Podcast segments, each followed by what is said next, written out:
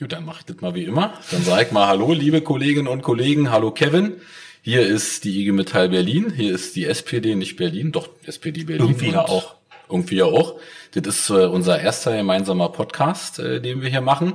Es wird einen Mitschnitt geben, äh, als, äh, ich muss immer hier reinsprechen, ich wurde schon kritisiert, einen Mitschnitt geben, ähm, nur als Podcast-Ton. Und natürlich kann man das Video im Nachgang auch gucken. Und äh, wer jetzt glaubt, wir machen das jetzt super professionell und das wird total perfekt, der hat sich geschnitten. Das ist der erste Podcast.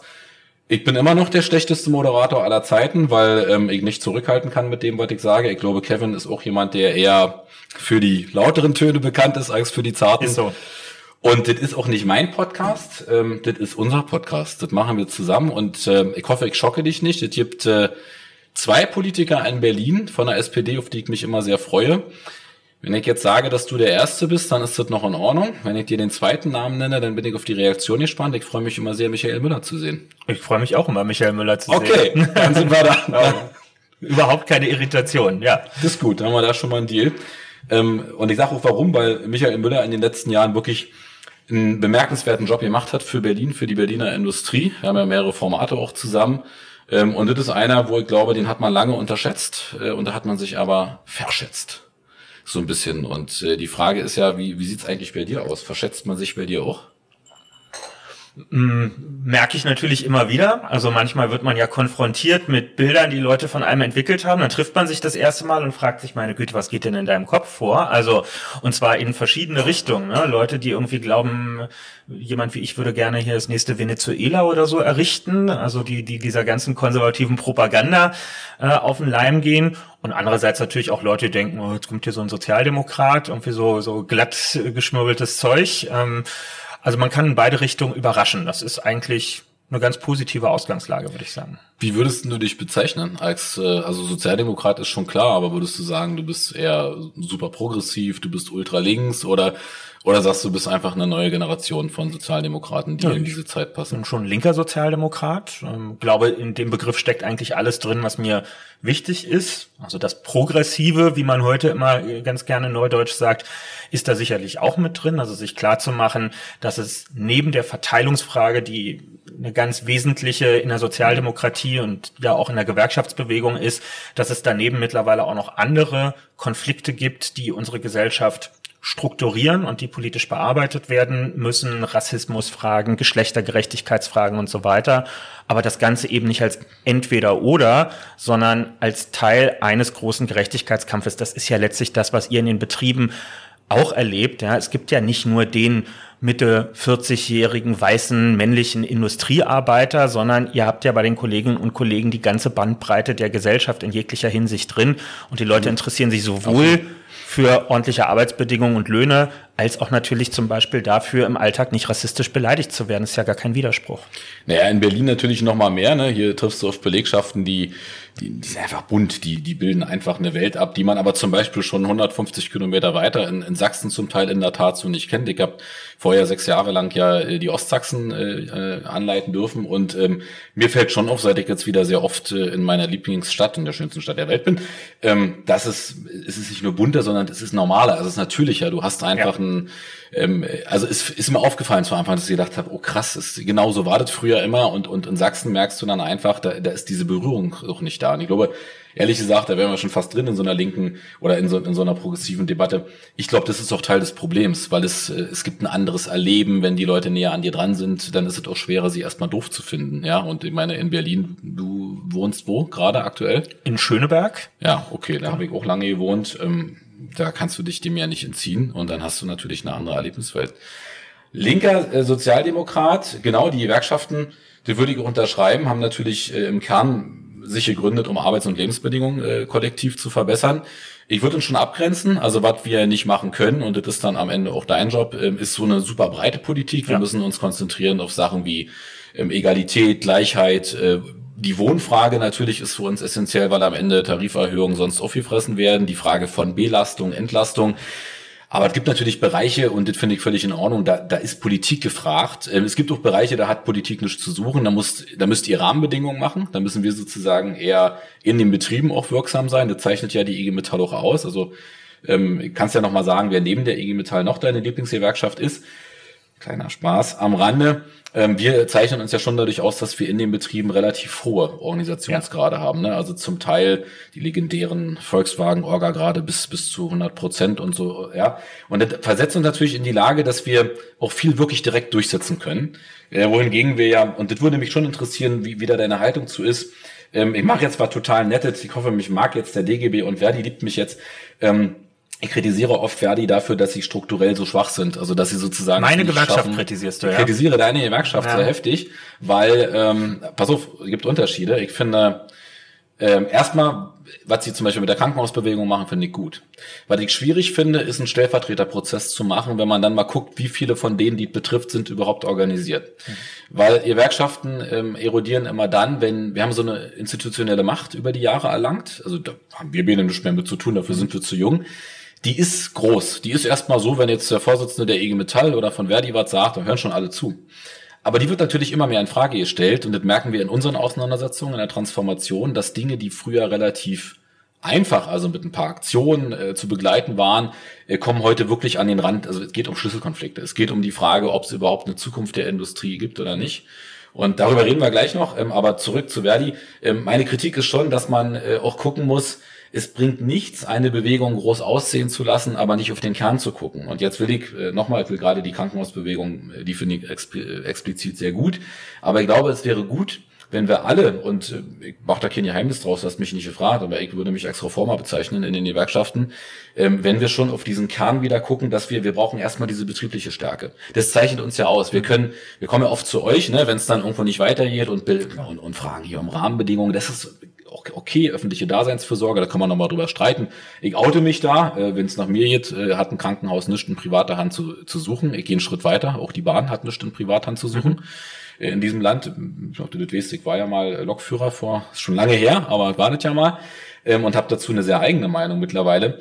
Ähm, und deswegen meine, meine Kritik äh, und gleichzeitig aber auch mein Lob, weil ich finde, die Krankenhausbewegung, ähm, die haben ja alle gesehen, also die ist, finde ich, auch gut politisch verankert. Und mich würde interessieren, kann es mir natürlich vorstellen, aber ich glaube, das wäre gut für alle zu hören. Wie, wie stehst du eigentlich dazu? Also wie ist denn deine Haltung auch generell zum Gesundheitssystem in der Form, wie wir es gerade haben? Ohne Jens Spahn jetzt äh, zu verdreschen. Nee, nee, ach, das, das wäre jetzt ein zu billiger Punkt. Äh, da nicken dann auch sofort alle mit. Nein, ich, ich sehe es ganz ähnlich wie du. Ähm, es gab ja mal Zeiten in Deutschland, in denen durften Krankenhäuser keine Gewinne machen, weil man richtigerweise damals gesagt hat, das schafft einen Fehleinreiz. Wenn wir anfangen, einem Krankenhaus zu sagen, na ja, wenn ihr hier nur ein bisschen einspart und da an den Dienstleistungen rumschraubt, dann könnt ihr am Ende mit einem Plus rausgehen und dann kann die Geschäftsleitung sich Boni auszahlen lassen und so am Ende. Ähm, dann passiert eben in Krankenhäusern das, was wir erlebt haben. Und das heißt äh, einerseits, dass insbesondere das Pflegepersonal und alle, die nicht am OP-Tisch äh, unmittelbar operieren, also die, die das Geld über das aktuelle Finanzierungssystem reinbringen. So ist das ja mit den Fallpauschalen. Ne? Bezahlt wird im Wesentlichen vieles, was im OP passiert und das drumherum sind Kostenfaktoren auf zwei Beinen, die durchs Krankenhaus durchlaufen. Ähm, dann sind die Arbeitsbedingungen so, wie sie sind. Und im ländlichen Raum kommen wir letztlich dazu, dass ähm, der Vorsorgeaspekt als ähm, ja als etwas Verzichtbares äh, erachtet wird. Ne? Ich habe vor ein paar Monaten eine Videokonferenz mit mit äh, unserer SPD-Kreistagsfraktion aus Nordfriesland gehabt. Also wirklich Randlage, Inseln, wenig Leute auf viel Fläche. Und die haben gesagt, jedes Jahr schießen wir mehr Geld aus unserem Kreistagshaushalt zu, um hier noch unseren Klinikstandort halten zu können. Aber jedes leere Bett bei uns auf Station wird uns als betriebswirtschaftlicher Schaden eigentlich angerichtet, als hätten wir irgendwas falsch gemacht. Dabei sind wir doch einfach nur mit dieser Klinik dafür da, dass ältere Menschen über 70, über 75 nicht sagen, wir müssen jetzt hier wegziehen, weil wir unsere Versorgungssituation im Falle eines Schlaganfalls oder weiß ich nicht, eines, eines Oberschenkelhalsbruchs oder so nicht mehr gewährleistet sehen vor Ort. Und das darf einfach nicht sein. Ja, dann wird letztlich die Privatisierung des Gesundheitswesens, was für sich schon schlimm ist, wird am Ende noch zum Treiber von Landflucht beispielsweise und, und von Vereinsamung. Und das sind alles Folgeeffekte, die wir nicht haben wollen. Und deswegen ist richtig, wenn die Finanzierung jetzt umgestellt wird. Wir fangen ja jetzt an, dass bei der Kinder- und Jugendmedizin im ersten Schritt ähm, diese Fallpauschalen zurückgedrängt werden. Und wir werden das im nächsten Schritt auch bei den regulären Behandlungen ganz stark wieder tun müssen. Da hätte ich gleich eine Anschlussfrage, weil das passt ja so ein bisschen in die, die ist ja, du hast es ja schon gesagt, die ist ja immer vorgeworfen worden, dass du den Sozialismus ausrufen willst, dass mhm. du BMW verstaatlichen äh, willst, äh, willst und so. Ah, du, alles gut. Mich hat's, mich hat's immer extrem äh, positiv amüsiert. Ah, einige in der IG Metall haben sich danach auch mal wieder mit ihrer eigenen Satzung auseinandergesetzt und geguckt, was da so drin steht, ja. Er hat sich, er hat sich mit der Materie beschäftigt, meine ja, Lieben. Ähm, ich habe gerade nebenbei ein Foto bekommen, wir haben einen Fanclub mittlerweile, äh, kann ich euch jetzt schlecht zeigen. Äh, die äh, haben sich versammelt in verschiedenen Örtlichkeiten und gucken, machen Public Viewing sozusagen mit Abstand, mit Maske und so weiter. Und aber warum sagt ihr? Ähm, ich finde, die, die Frage ist ja, wenn man, wenn man sagt, und ich habe es ja jetzt auch gesagt, dass eigentlich äh, die, die Gesundheitsvorsorge, Fürsorge in staatlicher Hand gehört, dann hat das ja mit Sozialismus überhaupt nichts zu tun. Nee. So, ne? Also vielleicht kannst du dazu noch mal drei, drei, vier Sachen sagen, weil du hast ja ein paar Sachen angesprochen. Wir, wir betreiben, also wir, wir forcieren damit Landflucht. Wir haben am Ende die Situation, dass wir na, wir haben, wir haben eigentlich eine natürliche Selektion äh, über, über Rendite. Äh, am Ende in der Frage, was behandle ich noch, was behandle ich nicht, ja. Ähm, und ich finde, ähm, sag doch mal einfach äh, deinen und unseren Leuten, warum hat denn das mit Sozialismus überhaupt gar nichts zu tun? Warum ist denn das einfach nur sinnvoll? Für mich hat das was mit Daseinsvorsorge ähm, zu tun. Also bei den Gütern, die wir kaufen und den Dienstleistungen, die wir in Anspruch nehmen, kann man ja im Wesentlichen zwischen zwei Sachen unterscheiden. Macht man es aus Spaß aus an der Freude, also Luxus sozusagen, wenn man es wenn man es mal zuspitzen möchte, oder ist es äh, sind es Grundbedürfnisse, die damit befriedigt werden? So und meine Einstellung wäre eine Wohnung, Gesundheits- und Pflegeversorgung, saubere Luft, Strom aus der Steckdose, Wasser aus dem Wasserhahn, mittlerweile selbstverständlich auch ordentliches Internet und ein paar andere Sachen. Das ist Grundversorgung. Das darf nicht davon abhängen, ob ich mir das leisten kann oder nicht. So wie man jetzt vielleicht sagen würde, eine Luxusuhr. Gut, hat jetzt nicht jeder einen Anspruch drauf, gehe ich mhm. mit. Ähm, aber diese anderen Sachen, die gehören zu einer Grundversorgung. Und wenn etwas Grundversorgung ist, dann sollte man trotzdem als Staat zusehen, dass man es wirtschaftlich betreibt. Es geht nicht darum, Geld zum Fenster rauszuwerfen. Der Staat ist in der Pflicht, mit dem Geld, was er durch Steuern und durch Abgaben reinholt, sorgsam umzugehen. Aber er muss eben nicht wie ein privatwirtschaftliches Unternehmen arbeiten. Und das ist immer der knifflige Punkt, wenn der Staat sich von Aufgaben verabschiedet und sie auch nur treuhänderisch an Private gibt, die dann nämlich Gewinnerzielungsabsichten dabei haben. Naja, und dann gibt es zwei Möglichkeiten. Entweder die Preise steigen, also Tickets im ÖPNV oder ähnliches, oder das Angebot wird eingeschränkt am Ende. Der Bus fährt seltener oder der Hausmeisterdienst wird in der Wohnsiedlung äh, eingespart, der Aufzug wird nicht repariert. Das sind ja alles Sachen, die wir in den Bereichen, wo die Daseinsvorsorge privatisiert wurde, heute sehen können. Und da muss sich jeder einfach politisch zu verhalten. Möchte ich, dass gewisse Grundbedürfnisse in unserer so reichen Gesellschaft allen auf einem, auf einem soliden Level zugänglich gemacht werden, unabhängig davon, was sie haben. Und das ist tatsächlich noch überhaupt kein Sozialismus, sondern das ist das, was manche früher einfach nur als soziale Marktwirtschaft mal ja. bezeichnet haben, nur dass diese Worthülse heute das für einige nicht mehr hergibt. Absolut, können wir als IG Metall nur unterschreiben. Ähm, ich fand immer lustig, in den, in den 90ern hieß es ja dann, äh, wie war das, die Harmonisierung der Liberalisierung im Bahnverkehr, war, das klang so wunderschön, ne? Und da war ja die große Idee, dass Strecken ohne Ende wiederbelebt werden, die sonst keiner betrieben hätte. Es ist in Teilen passiert und in Teilen ist es eben auch nicht passiert, weil der Takt dann, gerade im Berliner Umland, den wir zum Teil hatten, wenn du dann äh, Züge hattest, die nur alle zwei Stunden fahren, ey, das lohnt sich halt nicht, ja. ja. Äh, so, also bin ich völlig bei dir. Jetzt bringen wir mal noch, also finde ich wunderbar, äh, teile ich im Übrigen auch. Ähm, ich finde einfach diese Daseinsfürsorge, da müssen wir uns mal wieder zurückbesinnen. Da geht's wirklich nicht um, um äh, irgendwie alles für alle. Das ist überhaupt nicht der Punkt. Es geht darum, das sind Dinge, die, die, die brauchen wir einfach. Und mit dem Gesundheitssystem, also mich schockiert es. Äh, ich bin, das, wir haben ja gesagt, wir reden heute auch ein bisschen über die Privatperson und das wissen ja ja äh, alle im Raum. Ich bin ein großer Musikfreund und äh, bin eher Freund der etwas lauteren Klänge, mag Rockmusik und Heavy Metal. Und leider ist es so, dass viele Musiker in den letzten Jahren in den, äh, zum Beispiel in den Sta Vereinigten Staaten, äh, einfach deswegen gestorben sind, weil sie sich Behandlung nicht leisten konnten. Also ja. eine Krebstherapie kostet halt schnell mal 50.000 Dollar und mehr. Äh, und ich finde, dit in 2021 kann man eigentlich keinem mehr erzählen. Aber wenn wir jetzt schon bei der, also wir können, ich guck mal sozusagen zu unserem Fanclub hier, wollen wir wissen, was er für Musik mag? Seid ihr noch nicht wach? Ich kann auch ja. mal eine Tasse Kaffee rüberschütten. Ja, sie sind sehr begeistert. Jetzt komm, du kannst, du kannst es doch umschreiben. Du musst jetzt nicht Aha. sagen, der und, und den, aber du, und du musst dich auch nicht anbiedern. Sag, was du magst. Nö, das, das sowieso nicht. Ja, wenn ich die Antwort auf diese Frage gebe, wünschen sich immer alle, dass sie die Frage nicht gestellt haben. Oh Gott, warte mal. Moment. Ich, ich, bin weg. So. Ich bin in meinem Umfeld dafür bekannt, einen sehr bunten Musikgeschmack zu haben. Also es gibt ganz wenige okay. Sachen, die ich so gar nicht höre. Ähm, und es kommt wirklich immer sehr aufs Setting an. Also man kann mich irgendwie im Skiurlaub mit mehreren Tagen Après-Ski-Hits sehr glücklich machen. Das okay. ist natürlich aber nichts, was ich mir zu Hause auf dem Sofa jetzt anhören Sch würde. Schreibt euch das auf hier. Genau, man kann mich auch mit dem Roland-Kaiser-Konzert glücklich machen, das ist auch kein Problem. Das ist aber nicht schlecht jetzt. Absolut. Aber wenn ich jetzt, wenn ich mich entscheiden muss, ähm, dann ist es so, ich bin groß geworden mit mit äh, Britpop und äh, Indie Rock, also Mando Diao, Franz Ferdinand, solche Sachen, also durchaus auch schon ein bisschen bisschen lauter angehaucht. Ja ähm, im deutschsprachigen Raum viel sowas wie, wie Matzen beispielsweise und mhm. jetzt die jüngeren Bands, die nachkommen, Provinz, von wegen Lisbeth, das war die Schulband an meiner Schule in, Ach. in Langwitz in Berlin. Okay. Also ich habe die noch unter anderem Namen in unserer Schulaula gesehen und freue mich, dass sie jetzt irgendwie Headliner sind mittlerweile. Also es ähm, ja einmal quer durchs Gemüsebeet kann man sagen. Und, und kann man dann bei dir mit mit, äh, mit mit Tom Petty oder so noch andocken? Also das machst du nicht aus.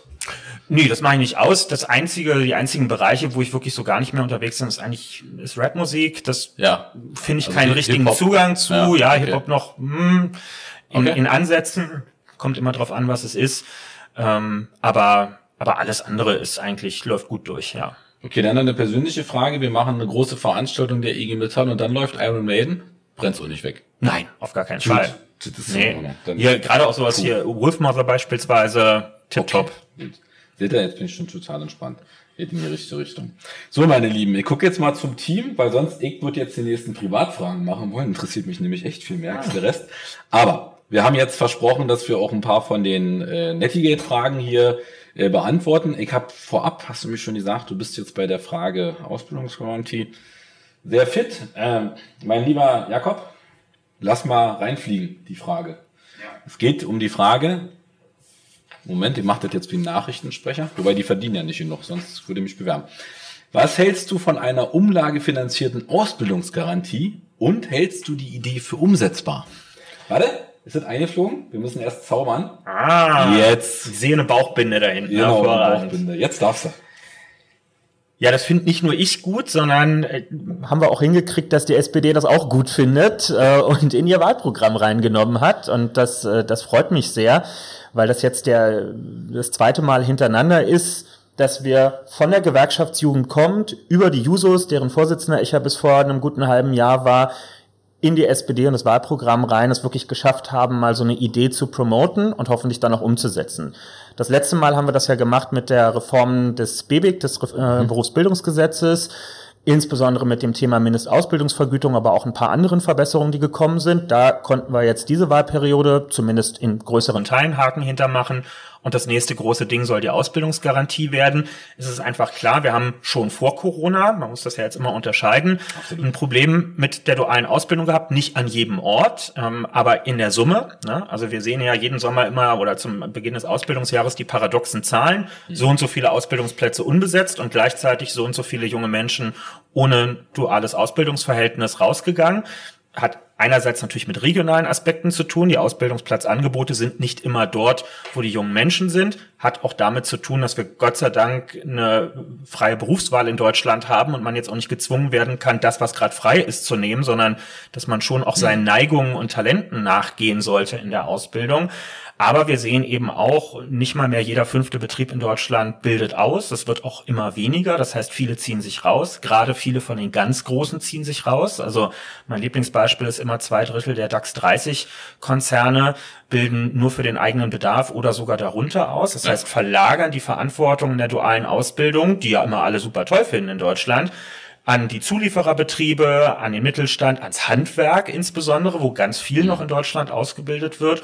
Und wir haben halt gesagt, dass dieser Konflikt darf auf jeden Fall mal nicht auf dem Rücken von jungen, ausbildungswilligen Menschen ausgetragen werden. Denen muss erstmal ein Versprechen gegeben werden. Komme, was will. Wir garantieren, dass du einen berufsqualifizierenden Abschluss machen kannst. Und wenn gerade noch kein Betrieb da ist, dann machen wir das erstmal vollschulisch und suchen den passenden Betrieb später.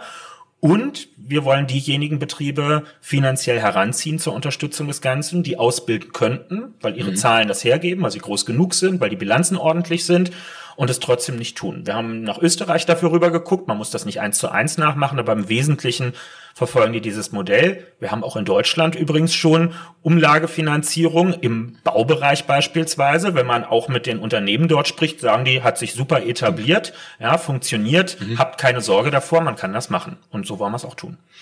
gucke, ich habe mir was geholt dazu und das ist alt richtig, was du gesagt hast. Also die DGB-Jugend ist jetzt glücklich und da hast du auch den richtigen Punkt gesagt. Genau darum geht's, sich an der Stelle zu vernetzen und auch zu schauen, dass unsere Forderungen dann auch zu euren Forderungen werden. Ähm, ich hätte nur noch einen Hinweis. Erstens, wir versuchen natürlich auch in Berlin ähm, weiter daran zu arbeiten, dass wir auch überbetriebliche Ausbildungsstätten schaffen, ja. ähm, die vielleicht im Kern nicht mehr nur klassische Ausbildung machen, sondern vielleicht auch, ich sag mal so Richtung Dualstudierende ähm, oder betrieblich äh, Studierende, weil wir, und das ist ja eigentlich die Absurdität, wir haben den Fachkräftemangel schon da. Selbst Berlin, und ich meine, wenn du irgendwo hin willst, äh, dann willst du nach Berlin, aber selbst Berlin hat ein Problem im Fachkräftebereich. Und ich glaube, es liegt im Kern leider auch daran, dass ein Teil der Konzerne nicht daran glaubt, dass sie die Transformation erfolgreich bewältigen.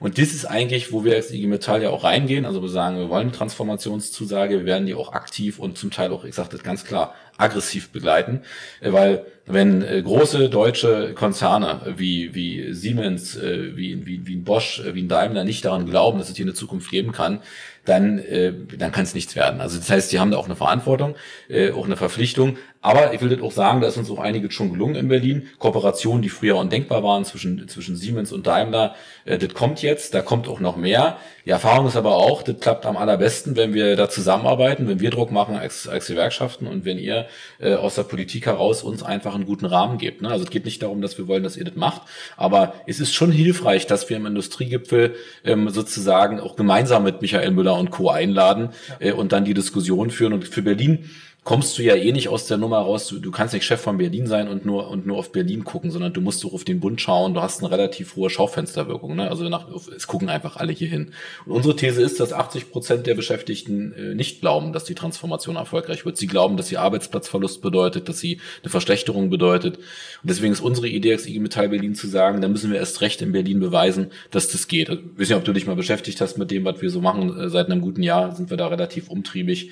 Und äh, hier will ich nur noch ergänzend dazu sagen und ich glaube, es wird auch neue Berufsfelder geben. Also wir haben zum Beispiel vor ein paar Jahren versucht, auch zu antizipieren beim Thema E-Mobilität, mhm. Batterierecycling. Es wird neue Berufsfelder geben. Natürlich. Und die Frage ist, ja, aber die Frage ist ja, fängt man damit an, wenn es zu spät ist, oder sagt man, okay, ich, das und das wird auf uns zukommen, ich fange da schon mal an, in dem Bereich es vorzubereiten. Und meine Erfahrung ist, es ist total schwierig zum Teil, auch mit den, auch mit den Berufsschulen zu kommunizieren. Jetzt haben wir in Berlin zum Glück hier einen Landrat, aber wenn du in der ländlichen Region bist, dann hast du, das ist richtig Spaß, ne? Also das ist sozusagen die, die, oh, ist jetzt fies von mir, aber Bremser zum Teil vor dem Herrn, obwohl du gute Sachen machen willst für die, mhm. für die, für die Region.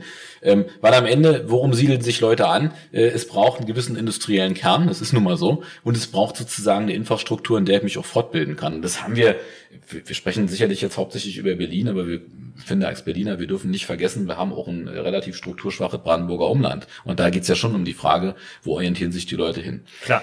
Du, Mach. Lass, lass uns gern kurz beim Auto bleiben, weil ich finde, es ja, okay. ist einfach immer super eingänglich in Deutschland, weil, weil alle einen Bezug dazu haben und auch unsere Vorstellung von, von Industrie ja ganz stark am, am Auto und an der Zulieferung letztlich hängt. Und ich glaube, an diesem Beispiel sehen wir doch im Moment, dass ähm, Betriebe und Politik untrennbar in dieser Transformation miteinander verbunden sind. Wir können in der Politik nicht sagen, wie in der betrieblichen Praxis Transformation am besten gelingt, gerade in einem globalen Kontext. Aber wir sind in der Verantwortung, irgendwann auch mal strategische Richtungsentscheidungen, Beispiel E-Mobilität zu treffen, damit alle wissen, worauf sie sich einlassen. Ich ärgere mich in diesem Wahlkampf tierisch über einige Parteien, die immer noch mit dem Mantra Technologieoffenheit rumlaufen. Dabei geht es ja nicht darum, dass nicht permanent an allem weitergeforscht werden kann. Aber wenn ich so einen großen Sektor habe, einerseits von den Nutzerinnen und Nutzern aus in Deutschland, die Auto fahren, aber auch von den Unternehmen mit den Beschäftigten in dem Bereich, die dort arbeiten, dann muss ich doch irgendwann mal die Richtung vorgeben und sagen, unser Weg ist jetzt erstmal die E-Mobilität. Daran ja. hängen Investitionsentscheidungen für die Unternehmen, aber daran hängen auch Infrastrukturentscheidungen. Eine Million Ladesäulen aufzustellen, mache ich doch nur dann als Staat, wenn ich weiß, wir alle zusammen machen das. Es werden jetzt auch Millionen E-Autos Autos gebaut und okay. verkauft und dann werden die Dinger auch genutzt und dann kümmere ich mich um Zulassung in einer Stadt wie Berlin, dass wir bald mit diesen Adaptern an die Laternen rangehen können, damit nicht immer eine extra Ladesäule aufgestellt werden muss, sondern wir wirklich smart im Alltag, ist ja auch wichtig für die Kaufentscheidung der Leute, ne, die überlegen, ist das smart oder ist es nicht smart, ähm, damit wir da vorankommen. So und dann machen wir Förderpolitik, was Ansiedlung angeht, weil wir uns dann angucken, okay, wenn die Zukunft jetzt E-Mobilität ist, hm, wo ist die Wertschöpfung im E-Auto? Naja, Getriebe fällt weg, also die Wertschöpfung liegt zu 40 Prozent in der Batterie drin. Also müssen wir in die Batterieproduktion. Arnstadt mhm. in Thüringen, Salzgitter dann bei VW jetzt am Ende, dann müssen wir ins Recycling rein. Alle haben jetzt mittlerweile die Dokus gesehen. Lithiumabbau schwierig, viel Wasseraufwand, also müssen die Batterien der zweiten Generation mit dem Lithium der ersten Generation äh, am Ende gemacht werden. Ist alles ein Potenzial ja. für Arbeitsplätze, für Wertschöpfung und da müssen wir jetzt reingehen. Wir haben Chip, also Halbleitermangel im Moment. Ja, zwei Millionen Autos, die im ersten Halbjahr dieses Jahr nicht vom Band gelaufen sind wegen Chipmangel. Von wem sind wir abhängig? Vom südostasiatischen Raum, von Taiwan, von China letztlich, ja, die wir in Sonntagsreden auffordern, Menschenrechte einzuhalten, sonst würden wir sie sanktionieren. Und montags schreibt Altmaier einen Bettelbrief dahin, ob sie nicht mal ein bisschen hinne machen können mit den Halbleitern. Das passt alles vorne und hinten nicht zusammen. Und das sind doch klar Bereich, wo man einfach sieht, hier geht's jetzt in die Investition rein, mit privatem Kapital, aber eben auch mit staatlichen Mitteln, um diesen Umschwung in diesem so wichtigen Industriezweig hinzukriegen, damit der Laden nicht zumacht, sondern damit die Transformation dann auch gelingt.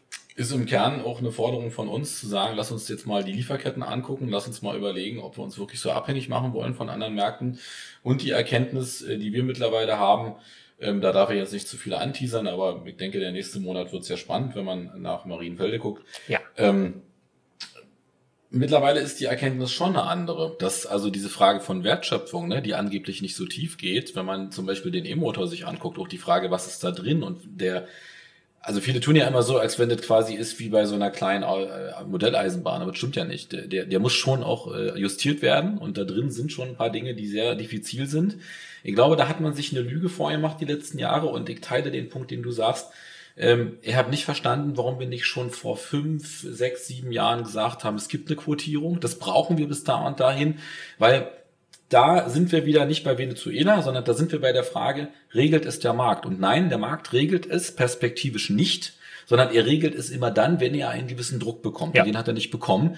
Ähm, ich glaube, dass es auch viele Automobilisten gibt und ich habe sie, also Daimler äh, mittlerweile ähm, äh, durchaus wieder lieb, weil sie offensichtlich verstanden haben an ein paar Punkten, wo sie, wo sie jetzt hin müssen. Ähm, aber die hätten sich, sie beißen sich heute in den Arsch, dass sie nicht schnell genug waren. Die erzählen natürlich jetzt anderen Unsinn, die erzählen jetzt ist alles gut, aber meine Wahrnehmung war, man hat sehr spät überhaupt den Turnaround hinbekommen. Und ich teile auch diese Frage von Technologieoffenheit, da darf man sich keine Illusion machen. Ähm, klar, man muss gucken, ich will nicht sagen, dass die Frage von synthetischen Kraftstoffen oder so nicht irgendwas ist, was irgendwann mal vielleicht in irgendeinem Teilsegment eine Rolle Aber spielt. Aber sie stehen heute überhaupt gar nicht in der Größenordnung zur Verfügung. Genauso wie die Frage von Wasserstoff. Und jetzt ist, teile ich völlig, jetzt muss man irgendwann auch mal sagen, wir entscheiden uns jetzt, das ist der Weg und darauf richten wir dann diese industrielle ja. Basis in Deutschland aus und sorgen dafür, du hast jetzt Halbleiter angesprochen, wir haben es in Corona noch viel krasser erlebt, dass, dass andere Kleinstteile, zum Teil so groß, dafür gesorgt haben, dass gesamte Produktion angehalten werden mussten. Und wenn das, das ist übrigens auch meine, sozusagen eigentlich meine Bitte an die, an die gesamte Welt und an den lieben Gott meinetwegen, ähm, wenn das keine Lehre aus Corona, also weißt du, Corona hört jetzt irgendwann auf vielleicht. So, und im Sinne von, wir sind irgendwie alle geimpft oder was, lasst euch impfen, Kinder. So, also jetzt schalten dann auch die aus, die nicht interessiert mit dem Impfen. Völlig in Ordnung, geht wählen, habe ich auch schon mal gesagt. Aber wenn, ja, so, soll ich sagen, wenn so, finde ich auch wichtig, ich habe übrigens schon gewählt, ähm, und ich sage nicht wählen, ist doch klar, kann ich nicht machen hier. Wenn sozusagen davon übrig bleibt, dass wir mal wieder gucken ähm, auf den Gemeinsinn, also auch auf Gemeinwohl, wie wir das sozusagen organisieren, dann wäre es was, ich sage aber auch, ohne negativ wirken zu wollen, weil am Ende müssen wir die Zukunft selbst gestalten. Ich habe leider das Gefühl, dass es schon wieder ein Stück weit in Vergessenheit gerät, dass schon mhm. wieder der Markt ja. Überhand nimmt, dass auch die Frage von, hörst du ja auch, du hast vorhin gesagt, ein, ein äh, essentieller Punkt ist äh, saubere Luft. Und dann hört man ja auch viele, die sagen, also das würden sie wahrscheinlich noch eher bei den Grünen als bei dir kritisieren, sagen, ja, aber wenn wir das in Deutschland machen, das bringt doch gar nichts. Und ähm, ich möchte denen immer sagen, Leute, ähm, das ist Bullshit. Wenn wir als eine der, also erstmal haben wir hohe Emissionen in Deutschland, das ist das erste und das zweite, wir sind auch Vorbild in der Welt. Wir haben auch eine Vorbildfunktion und wenn wir sagen, wir machen es nicht, wie willst du dann den Rest dazu bekommen? Also da würde mich auch nochmal deine, deine Haltung zu interessieren. Ja, diese ich nenne es jetzt mal Polemik, ist nicht von allen als Polemik gemeint, aber die kommt ja häufig. Ne? Wir sind ein Prozent der Weltbevölkerung, wir sind für zwei Prozent der Emissionen zuständig. Jetzt hört doch mal auf mit diesem am deutschen Wesen soll die Welt genesen. Das hat noch nie funktioniert und wird auch nicht beim Klimaschutz klappen. Ja. Naja, wenn das wirklich so wäre, dass wir argumentieren würden, nur weil Deutschland als Insel sozusagen klimaneutral wird, retten wir das Weltklima, dann wären wir naiv und dumm, weil dann hätten wir ja den Charakter von Klima, nämlich dass es ein, ein globaler Prozess ist, nicht verstanden. Aber ich glaube, du machst genau den richtigen Aspekt auf. Wir waren immer stolz, wenn wir in Deutschland, in Europa Technologieführerschaft hatten. Ja. Und so muss das jetzt eben auch gelten. Andere Regionen der Welt, das sehen wir ja, hängen uns Jahre, teils Jahrzehnte in der industriellen Entwicklung hinterher. Und natürlich verfolgen die auf Grundlage der Wertschöpfungsketten, die wir im Moment haben, das Ziel aufzuholen zu uns. Deswegen kann niemand ernsthaft erwarten, dass jetzt in diesem Entwicklungsstadium China, Indien, Pakistan und Brasilien und andere sagen, ah, okay, wegen Klimawandel fahren wir das jetzt alles runter und versuchen nicht aufzuholen. Das heißt, wenn wir das akzeptieren als Realität, dass es dort einen Hunger im übertragenen wie auch im tatsächlichen Sinne gibt, der befriedigt werden muss, und wir gleichzeitig diese Menschheitsaufgabe mit dem, mit dem Klimaschutz und der Klimaneutralität schaffen müssen, dann geht es nur darüber, dass wir die notwendigen Technologien entwickeln, dass wir sie teilen mit anderen und zugänglich machen und denen aufzeigen, dass sie dieselben Ziele, die sie sich gesetzt haben, auf einem nachhaltigen Weg ähm, erreichen können. Dass also nicht nur wir die Kapazitäten schaffen, aus Erneuerbaren unseren irrsinnigen Energiebedarf decken zu können, sondern dass sie das eben perspektivisch auch tun können, dass wir die Quellen dafür auftun, dass wir Möglichkeiten zum Beispiel im nordafrikanischen Raum erschließen, dort in riesigem Umfang in Zukunft ähm, Sonnenenergie äh, einzusammeln und über Wasserstoff dann eben auch nutzbar zu machen am Ende. Das sind die Sachen, über die wir ja, über die wir jetzt nicht nur zu sprechen, sondern die wir zu managen haben in den nächsten Jahren. Absolut. Ich bin ja nicht oft ruhig, aber du sagst alles, was ich ehrlich gesagt auch an der Stelle denke. Ähm, ich würde es zuspitzen. Am Ende muss die deutsche Industrie in der Lage sein, diese Zielkonflikte, die wir haben, die echten und die gefühlten. Die echten muss die Industrie lösen, die gefühlten, die können wir sozusagen in einer Koalition aus Politik und Gewerkschaften versuchen einzufangen, wenn wir vorne bewiesen haben, dass Transformation nicht bedeutet, dass wir alle verarmen. Und ich finde auch diesen Punkt von Technologieführerschaft, von was, was haben wir? Wir haben keine Ressource an sich. Aber wir haben genau das. Wir waren immer verdammt, wir waren einfach immer die Besten an vielen Punkten, ja. Und äh, das vermisse ich manchmal auch bei den deutschen Unternehmen gerade. Ich bin ein bisschen irritiert, dass man an ein paar Stellen auch so hin und her schiebt und sagt, na ja, es, es ist schwierig. Äh, gerade vom Siemens würde ich erwarten, das anzunehmen und zu sagen, die dezentrale Energieversorgung der Zukunft, das machen wir. Und das machen wir in der Kooperation mit dem, mit dem, mit dem Daimler, mit dem BMW. Wir haben Ideen ja. dafür. Äh, wir überlegen uns, wir, wir, wir freuen uns ja dann immer, dass E-Autos rekupieren können. Und äh, dann sage ich dir mal aus meinem, äh, wenn es schon lange her ist, aber äh, Lokführer wusste schon vor 40, 50 Jahren, dass, dass das geht, dass so eine E-Lok den Strom auch wieder zurückführen kann. Es ist alles nicht total neu, ja. Aber es ist wie immer es muss optimiert werden, damit es dann auch verfügbarer und günstiger wird. Und wir müssen uns, dabei bleibe ich, die Lieferketten angucken. Ich will noch mal ein bisschen Stimmung in die Bude bringen. Äh, neben, neben, ja, ist alles gut. Nebenbei, jetzt wichtige Frage, ist auch für mich entscheidend. Vielleicht, wenn er jetzt keine Antwort gibt und er sagt, interessiert ihn nicht, das ist natürlich dann auch schlecht. PC oder Konsole, was lieber? So, jetzt, guckt er durch. oh, jetzt, jetzt, jetzt kommt der Stimmungstiefpunkt wahrscheinlich. Ach du Scheiße. Oh, wartet, ich verstecke mich wieder. Ja. So. Also, das sehen die Hörer ja nicht. Ich, ich bin, ich bin so gar kein Gamer einfach. Das er ist, ist kein Gamer. Jetzt hat er Wahlpunkte verloren. Das ist, ja. Versuch mal die Kurve zu kriegen. Ich daddel halt einfach nur ein bisschen auf dem Smartphone zwischendurch rum. Naja, zum Beispiel? Ja, ach, wirklich nur so, irgendwie so Bricksball Crusher, also irgendwelche Blöcke, die da auftauchen und die muss man mit Bällen abschießen. irgendwas, ständig, wenn die arbeiten sollen. Irgendwas, um den Kopf frei zu kriegen einfach. Okay. Äh, du könntest dich jetzt retten mit, ich hatte mal eine, darf ich nicht meinen Namen sagen? Das, ja. Ja. Darf ich nicht meinen Namen sagen? Darf ich nicht mal sagen, ich hatte mal eine Playstation. Habe ich jetzt schon Werbung gemacht? Nee. Okay. Das ist, ein, das ist wie Tempo-Taschentuch, ein Eigenname geworden. Stimmt, ja. ist wie Tempo. Okay, na pass auf, dann versuche ich die Stimmung nochmal woanders nach oben zu bringen. Also Aber was wäre denn bei dir die Antwort? Ist einfach, früher total ja eine PC und mittlerweile einfach auch der Zeit äh, geschuldet, viel lieber Konsole. Und wenn ja. du mich fragst, wie viel Nettozeit, ja, wahrscheinlich bin ich dann auch häufiger am Handy. Also, ja, na klar. So, die Zeit ist halt nicht da.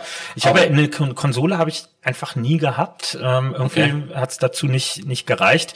Klar, als in Deswegen der Kindheit. Auch linker Sozialdemokrat. Ja, genau. nee, es ist wirklich in, in, der Phase, wo ich angefangen habe, mich politisch zu engagieren, damals auch noch Handball gespielt, ja. also irgendwie viel Freizeit einfach draufgegangen.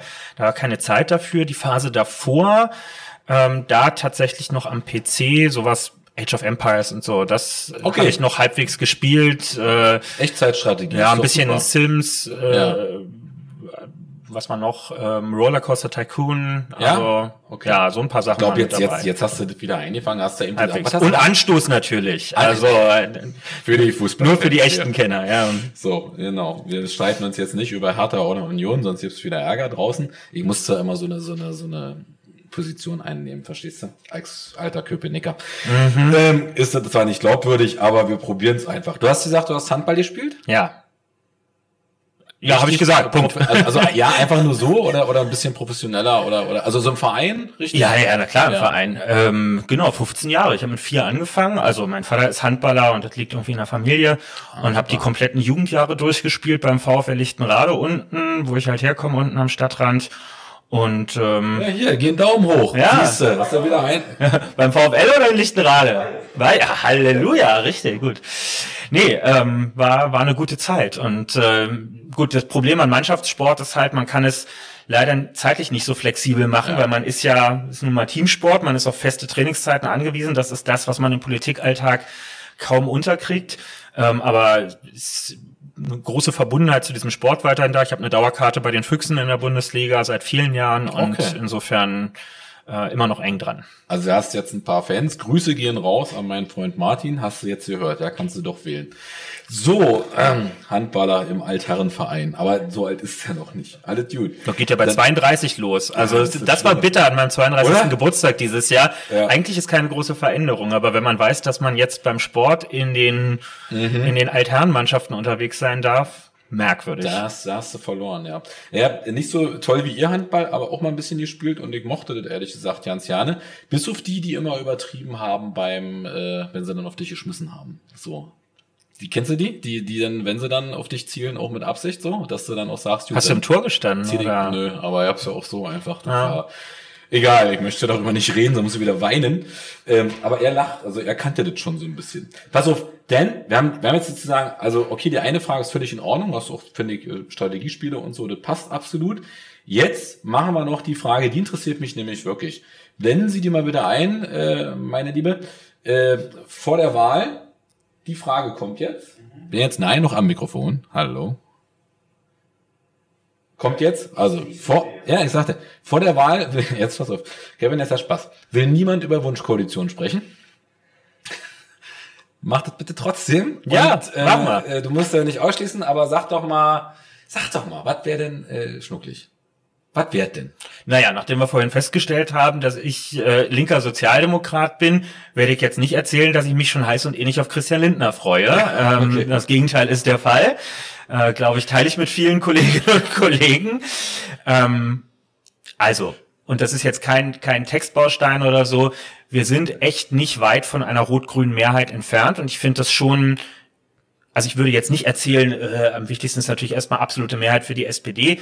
Das wird nicht stattfinden bei dieser Wahl und insofern können wir das ausklammern, aber Rot-Grün ist schon in einem erreichbaren Range und deswegen ähm, würde ich das als, als Prio 1 quasi benennen, weil ich auch wirklich glaube, bei der Geschwindigkeit, in der wir jetzt Entscheidungen in den nächsten Jahren treffen müssen, ähm, ist jede Dreierkoalition ein Risiko, jede, weil das immer, genau, je Ja. mehr Partner, desto verlangsamter sind die Entscheidungsprozesse und wenn wir gerade irgendwas nicht haben, dann ist es Zeit für endlose Entscheidungsfindung. So, wenn wir aber drei brauchen sollten, ähm, dann, so wie die Umfragen im Moment stehen, wird es zwei Optionen geben. Einmal die Option Ampel, einmal die Option Rot-Rot-Grün.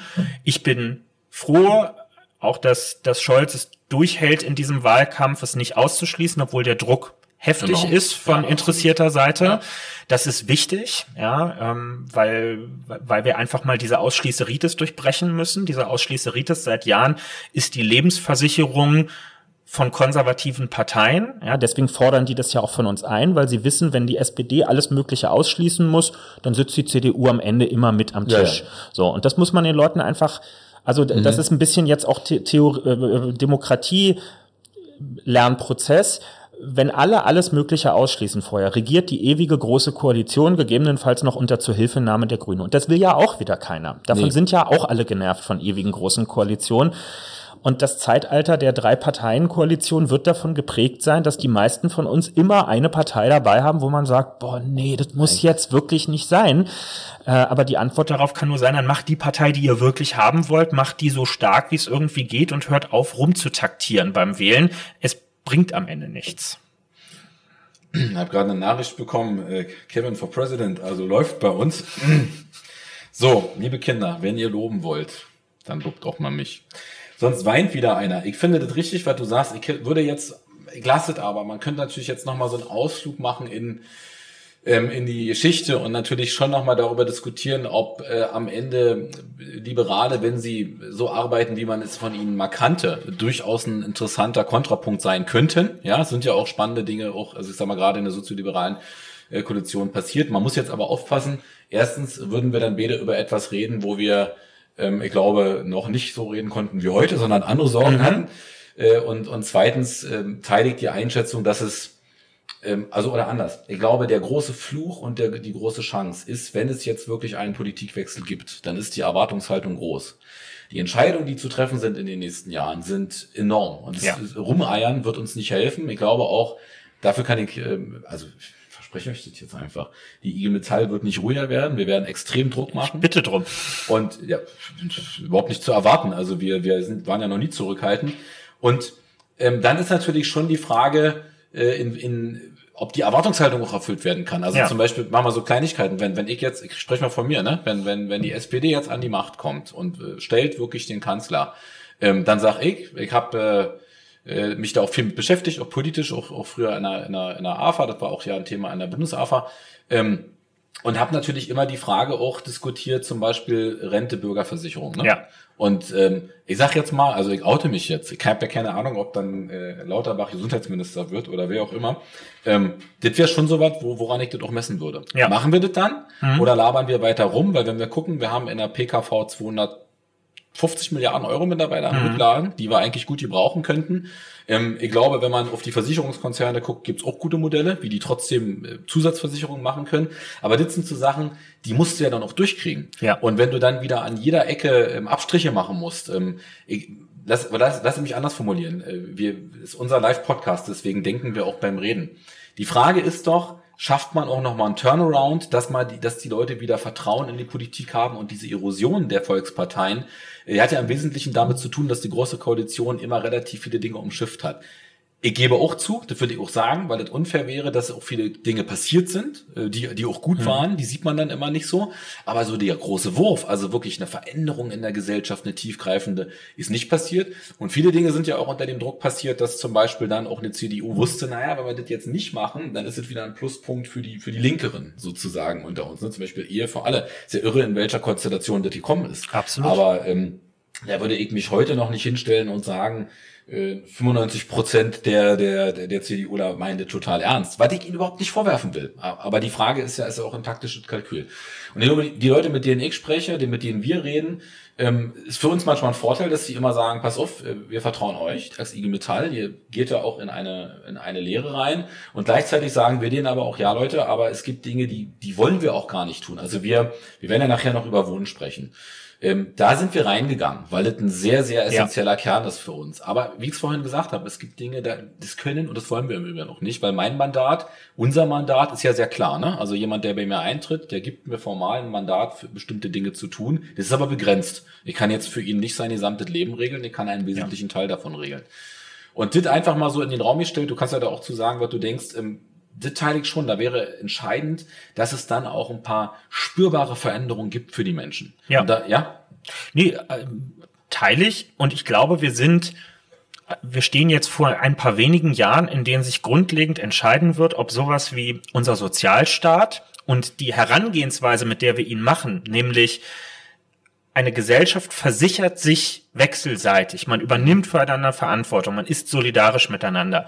Ob dieses Prinzip weiter bestehen bleibt oder ob sich diejenigen durchsetzen, die es wie es dann immer so, so, so lifestyleig heißt, auf Eigenverantwortung setzen, aka jeder kämpft für sich mhm. alleine. Genau. So, und das muss ich Gewerkschaftern am wenigsten sagen. Das Prinzip, jeder kämpft für sich alleine, funktioniert spätestens, wenn es um Arbeitskämpfe geht, wenn es um die Aushandlung von Löhnen und Arbeitsbedingungen geht, überhaupt nicht. Ja, die, wir hätten die Realitäten in den Betrieben, dort wo es gut läuft, nicht, die wir heute haben, wenn das jeder auf eigene Faust und immer wieder neu verhandelt hätte.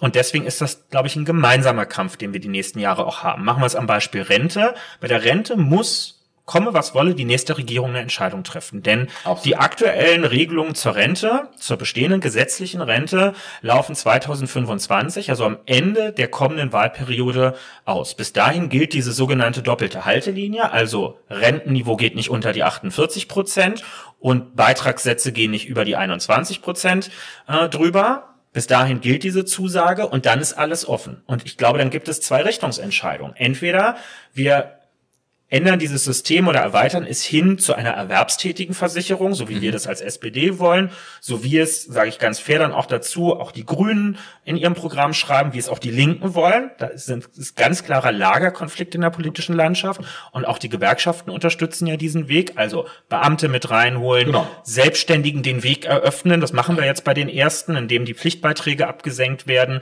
ähm, Politikerinnen und Politiker mit reinholen auch sowas wie Anwälte und ähnliches mit reinholen so dass wirklich alle miteinander solidarisch sind. Ein echtes Bürgerversicherungssystem. Bei der Gesundheit sowieso, auch in der Pflege übrigens, ne? eine Pflegevollversicherung, ja, wo wir Absolut. doch gerade so viel ja. über Pflege sprechen. Diese Mittel müssen ja irgendwo herkommen, die wir brauchen, um die, die von allen gewünschten und geforderten Verbesserungen, die Entlastung äh, auf Stationen am Ende, ja, die, die Springerdienste, die man aufbauen muss, wenn man nicht möchte, dass die Pflegekräfte andauernd aus ihrem Feierabend rausgeklingelt und wieder äh, in, in Job zurückgerufen werden. All das braucht ja entsprechende Mittel und das schafft nur ein kollektives Versicherungssystem, in das alle einzahlen. Und da, weil der Ausgangspunkt jetzt eben die, die FDP gewesen ist, muss man einfach sagen, haben wir es heute leider mit einer anderen FDP als in den 70ern noch zu tun. Mit denen konnte man tolle Sachen damals machen. Ne? Vielleicht mache ich es noch an einem Beispiel. Mit der, F also mit der sozialliberalen Koalition damals ist ja das BAföG in Deutschland eingeführt worden. Mhm. Mega gute Sache, auch wenn mittlerweile einige Reparaturbedarfe sind, aber grundsätzlich tolle Sache, die vielen Studium ermöglicht hat, die das sonst nicht gekonnt hätten. Die FDP heute tritt zwar auf den ersten Blick auch für eine Öffnung des BAföG ein, will aber, dass es großflächige Rückzahlung am Ende weitergibt. Ne? Also wer dann irgendwie einen guten Berufseinstieg damit macht, gutes Geld verdient, soll einen erheblichen Teil davon am Ende wieder zurückzahlen. Und das folgt nicht meinem, unserem Verständnis davon, dass Bildung auch akademische Bildung am Ende ein Grundrecht ist und nicht irgendwie eine, eine kostenpflichtige ein kostenpflichtiges Weiterbildungsangebot, bei dem irgendwie ein Payback-Aspekt drin ist, sondern wir sind eine Wissensgesellschaft. Wir müssen ein ein Interesse aus uns selbst heraus haben, dass wir so vielen Menschen wie möglich, die es wollen, den Weg in Weiterbildung und Qualifizierung jederzeit anbieten. Und das muss uns was wert sein. Hat ja auch was mit dem Einwohl wieder zu tun, ne? Ja. Also worum geht's eigentlich? Da würde ich mal äh, sozusagen, also bekomme lustige Nachrichten nebenbei, deswegen freue ich mich immer wieder ein bisschen. Wir sind hier sehr lebendig unterwegs. Wir kriegen auch Fragen äh, schon äh, in den äh, Chat. Und wir hätten jetzt die Frage beantwortet. Also eine Frage wäre gewesen, wenn du jetzt einen Wunsch frei hättest von der Fee, was würdest du am Bildungssystem ändern? Die würde ich jetzt einmal einkastieren, weil du würdest, also ich habe dich verstanden, du sagst, Bildung ist ein Grundrecht und nicht irgendwie abhängig. Komplette Gebührenfreiheit. Genau, so. Aber nicht, nicht nur was wirkliche Gebühren im Sinne von Studiengebühren angeht. Sondern auch die Kosten drumherum. Ja, also ja. was wir hier in Berlin ja zum Beispiel gemacht haben, kostenloses Schulmittagessen für alle ja, ähm, weil diese diese diese kleinkarierte Rechnerei, ah, da können sich die Eltern leisten und da nicht. Ja. Und ihr könnt ja einen Freistellungsbescheid vom Amt. Ich habe das bei mir in der Kommunalpolitik in Tempelhof Schöneberg gesehen. Am Ende sitzen da 20 Kinder, die kein Essen haben, weil die Eltern es, warum auch immer, nicht geschafft haben, diesen Wisch auszufüllen. Wollen wir wirklich Rechthaberei zwischen Staat und Eltern auf dem Kosten von Siebenjährigen veranstalten, die dann mit knurrendem Magen in der Schulmensa sitzen? das ist nicht meine Vorstellung von, von Gerechtigkeit. Und wer Verteilungsgerechtigkeit will und sagt, öh, da, äh, da subventioniert ihr ja jetzt Eltern, die problemlos 35 Euro im Monat fürs Essen zahlen könnten, ja, dann lass uns über ein gerechteres Steuersystem sprechen, dass Leute in so einer Einkommensgruppe da anständiger sozusagen behandelt werden, aber nicht immer hier und da und dort immer noch eine neue Gebühr erfinden. Das ist doch unnötig kompliziert. Ja, und ich finde, diese Diskussion ist schon wieder schräg, weil in der Schule oder auch in der Kita, fängt ja noch ein bisschen früher an, legen wir ja auch einen Grundstein für die Frage, wie leben wir miteinander. Also gibt es Werte wie Solidarität, gibt es oder ist es am Ende ein Kampf gegeneinander? Ähm, und äh, meine siebenjährige Tochter würde sofort unterschreiben, nein, da darf niemand ohne Essen sitzen. Äh, die würde auch unterschreiben, dass es nicht abhängig sein darf von, von dem, was man verdient. Und uns fällt aber auch auf, ich will das auch mal gesagt haben äh, hier in, in der Runde, wir haben natürlich genau das Problem als Gewerkschaften, dass äh, bestimmte Werte in Schule ähm, und, und Kita kaum vermittelt werden. Also ich rede nicht mal davon, ich erwarte ja nicht mal, dass die Marx lesen oder dass die den Interessensgegensatz in eins zu eins verstehen, aber wir finden, wir finden zum Teil so wenig statt, dass wir selbst feststellen, wir haben ja in Berlin eine riesige Szene an Plattformökonomen, mhm. Softwareentwicklern, mhm. hochintelligente Leute die aber mit Gewerkschaft noch nie eine Berührung hatten, die nicht mal wissen, wie sozusagen, also wie es überhaupt funktioniert, wo ist der Unterschied zwischen dir, also deinem Mandat äh, am Ende, was du bekommen wirst, äh, und, und meinem Mandat äh, und, und der Frage, was, was heißt das für mich? Also muss ich dafür irgendwas machen und so weiter. Ähm, ich, da sitzt ja die Jugend, die die Berufsschul, die die Berufsschultouren und so weiter macht. Oh, der Jakob, der ist heute aber streng zu mir. Ähm, und äh, wir erleben das wirklich immer wieder. Also von daher wäre auch die Frage in der Reform- im Bildungssystem, vermittelt man da auch mal menschliche Werte. Also wir haben vor einer Weile ja eine ähm, große Konferenz hier in Berlin gemacht, weil wir nicht, weil wir Konferenzen so mögen, sondern weil wir zu, zur Frage Transformation auch den Pace vorgeben wollen aus Berlin, weil wir sagen, wir wollen unser Mandat erweitern. Also nicht nur Tarif- und Betriebspolitik, die klassischen Sachen, sondern wir wollen für die aktivierende Industriepolitik und damit die Transformationspolitik Ansprechpartner sein. Und ganz klar, dafür brauchen wir auch die Mitgliedschaft der Leute. Also wir eigentlich ein Teil, in dem wir mittlerweile sehr viel Zeit verbringen. Und da ist uns in der Diskussion ähm, durchaus auch die Idee gekommen als IG Metall Berlin, dass die zukünftigen Werte, wie äh, die, die wir, also wo alle glauben, dass die gleich bleiben, Rendite und so ein Quatsch. Ich glaube, das wird Stück für Stück ersetzt werden durch Menschlichkeit, durch menschliche Beziehungen. Das ist was, wo wir rein können als Gewerkschaften, ja. wo wir sozusagen sehr nah an die Leute, ans Herz äh, und an den Kopf ran können.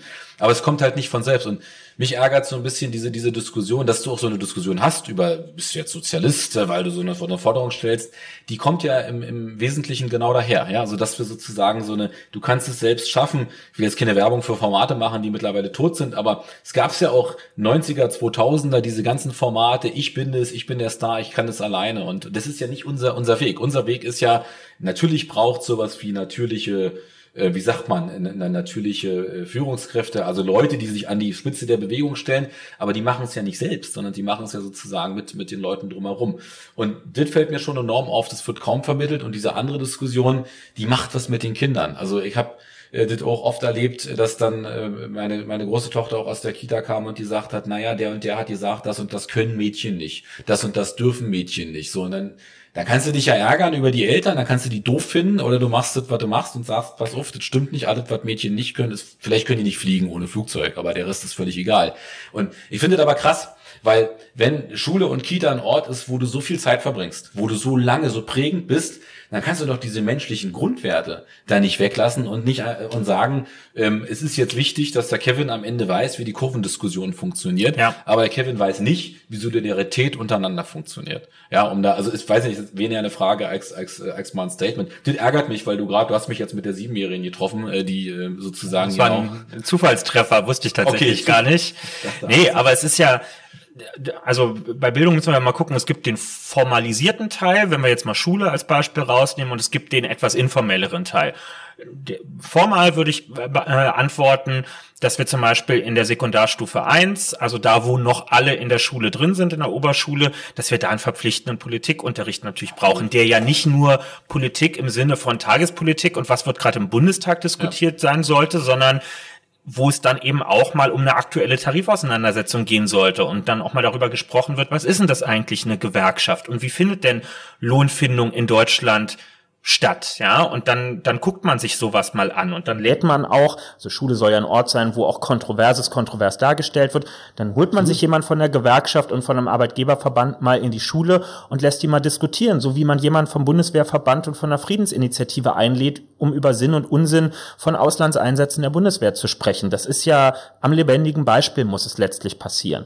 Und dann gibt es den informellen Teil, wo es um, um Wertevermittlung geht, also überhaupt ein Gespür dafür zu kriegen, wie handeln Menschen Menschen in Konfliktsituationen mhm. Kompromisse aus. Das kann Lohn sein, das kann Taschengeld mit den Eltern sein, das kann Lautstärke in der Nachbarschaft sein. Es ist ja alles Kompromissaushandlung, eine Kulturtechnik im Prinzip, die man einfach einmal erlernen muss. Dass es nicht nur um meine Nasenspitze geht, sondern auch um andere noch. Und ähm, dafür ist einfach zu gewährleisten, dass Demokratisierung von Schule stattfindet. Ne? Wir sprechen über Demokratisierung von Betrieben, Mitbestimmung ähm, und so, darum geht es in der Schule auch. Wie sollen denn junge Menschen, die in der Schule immer nur Befehle sozusagen empfangen haben, die nie nach ihrer Meinung gefragt wurden, die in den Schulgremien nicht ernst genommen wurden, für die entschieden wurde, bis hin zu, wohin geht der nächste Wandertag, wie sollen die denn Selbstbewusstsein entwickeln, zu sagen, ich bin gefordert, an den Orten, an denen ich mich bewege, in der Nachbarschaft, im Betrieb, im Sportverein, Verantwortung für diese Räume zu übernehmen, sie aktiv mitzugestalten und meine, meine Vorstellung zu äußern. Also das ist etwas, das muss, muss von vornherein dazu muss ermutigt werden. Und da kann man gar nicht früh genug anfangen. Ich habe äh, in, in meinem freiwilligen sozialen Jahr nach der Schule in einem Kinder- und Jugendbüro in Stege-Zehlendorf mhm ich habe Spielplatzplanungsprozesse mit Fünfjährigen gemacht. Ja, die mhm. machen dir natürlich, die, die, die, die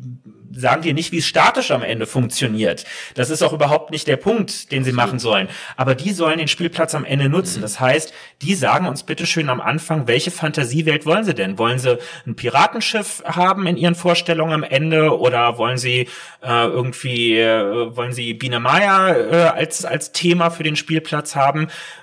Und so geht das den meisten Menschen in ihrem Alltag. Wenn man ihnen präzise Fragen dazu stellt, wie sie sich ihr Lebens- und Arbeitsumfeld vorstellen, dann sind die meisten sehr gut in der Lage, dazu äh, dann zu, auch zu begründen, was es jetzt eigentlich bräuchte. Das ist eine kluge Form von, von, von Beteiligung.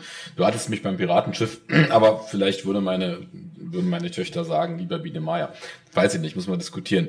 Wenn ich einen Wunsch frei hätte für Bildungssystem, dann wäre mein Wunsch wirklich grundlegende Reform, weil ich glaube, diese, äh, dieser klassische Frontalunterricht, der ist einfach für einen Eimer. Ja ich weiß nicht, wie dir geht oder wenn man in die Runde hier gucke, wie den anderen geht. Ähm, ich habe da durchwachsene Erinnerungen dran und wenn man dann schaut, was hat man überhaupt mitbekommen, ähm, ich glaube, so ein projektorientierter Unterricht, der auch sozusagen auf die Gruppen setzt, äh, der vielleicht auch Kinderparlamente hat, warum denn nicht? Also in, in den Schulen. Na klar. Das, ja, das wert eigentlich. Und ich glaube, dafür brauchst du aber, also da würdest du ein, ein System anfassen, jetzt werden mich alle Lehrer doof finden, aber ich habe mich ja öfter schon mal mit der GEW gestritten, ähm, wo du auch mal überlegen musst, diese heilige Kuh, Bildungssystem. Jetzt haben wir bald alle anderen Einzelgewerkschaften durch, oder? Ja, Kriegen alle ihr Fett weg heute. Nein, um Nein. Gottes Willen, um Gottes Willen. Die BCE mag ich sehr gerne. Ja, ach so. Hilf, hilft das weiter? Ja. Ich mag die IGBCE. Ich mag auch alle anderen, aber ich finde, weißt du, ich finde ein Punkt, das ist was, ich hab's ja vorhin gesagt, ich stehe in der IG Metall auch für Reformen ähm, und für eine, für eine, ähm, also ich mache das sehr zurückhaltend für eine neue Ära. Ähm, so, weil man darf nicht tief stapeln.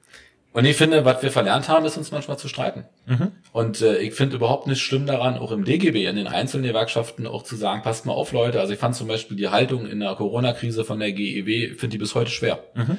Und äh, ja, Teilig. betroffen, weil selber Kinder.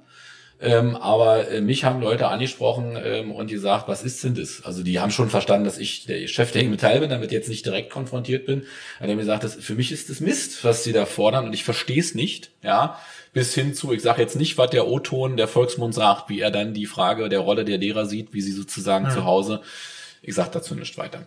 Äh, und wenn du selber ähm, äh, den, wie sagt man dazu, diesen, diesen äh, Homeoffice-Unterricht gemacht hast und dann mitbekommen hast, wie unterschiedlich der gelebt wurde, ja. ähm, da merke ich heute noch, wenn ich jetzt sagen würde, was ich denke, dann wäre nicht heilig. Und äh, wie, er hatte Glück, lass es mich vorsichtig formulieren, das war okay.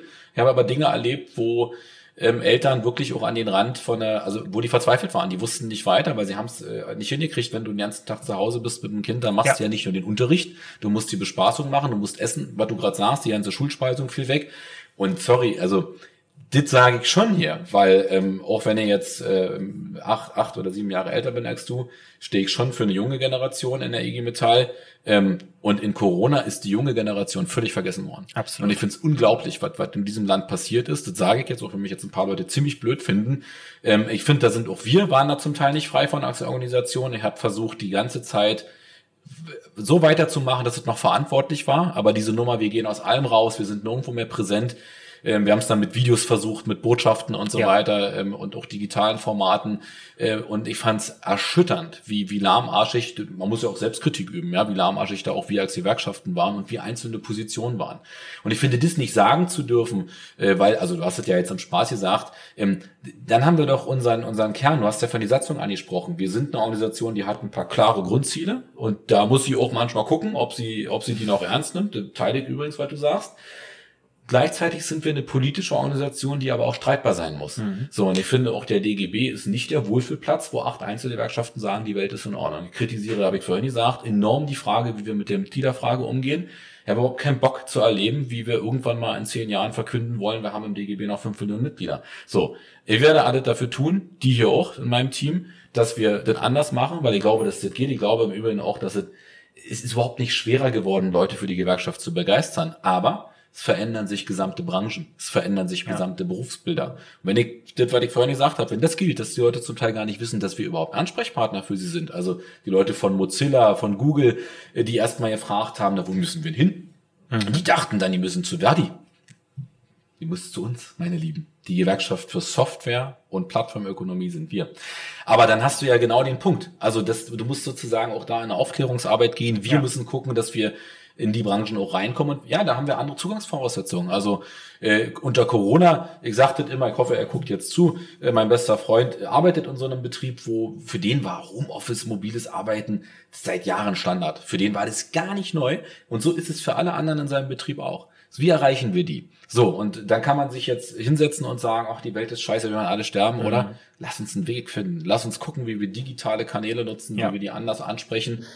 Meine Erfahrung, unsere Erfahrung in Berlin ist, dass wir gerade im Bereich der angeblich so schwer zu organisierenden Angestellten und, äh, und Ingenieure einen sehr guten Stand mittlerweile haben, weil die Bock haben, auch etwas zu verändern. Und die sind oft die Ersten, die dann auch freiwillig zu einer Veranstaltung kommen, weil die sagen, es ist gut, die Leute mal wieder zu sehen. Also die Frage ist ja, wenn man auch so ein bisschen in die Vergangenheit guckt, äh, früher gab es ja diese Ortskartelle, das wissen die meisten nicht mehr, wo auch der DGB versucht hat, so Wohnräume zu gestalten, also im Sinne von ne, Kommunalpolitik zu unterstützen. Ähm, vielleicht ist das was, was sicherlich zu religiös ist, zu, zu alt, aber was, glaube ich, schon gehen kann, ist da wieder Räume zu schaffen. So, und dann glaube ich, also ich würde, ich sage jetzt hier mal, dürft ihr nicht zitieren, dürft ihr nicht dem Vorsitzenden verraten, der schimpft dann wieder mit mir.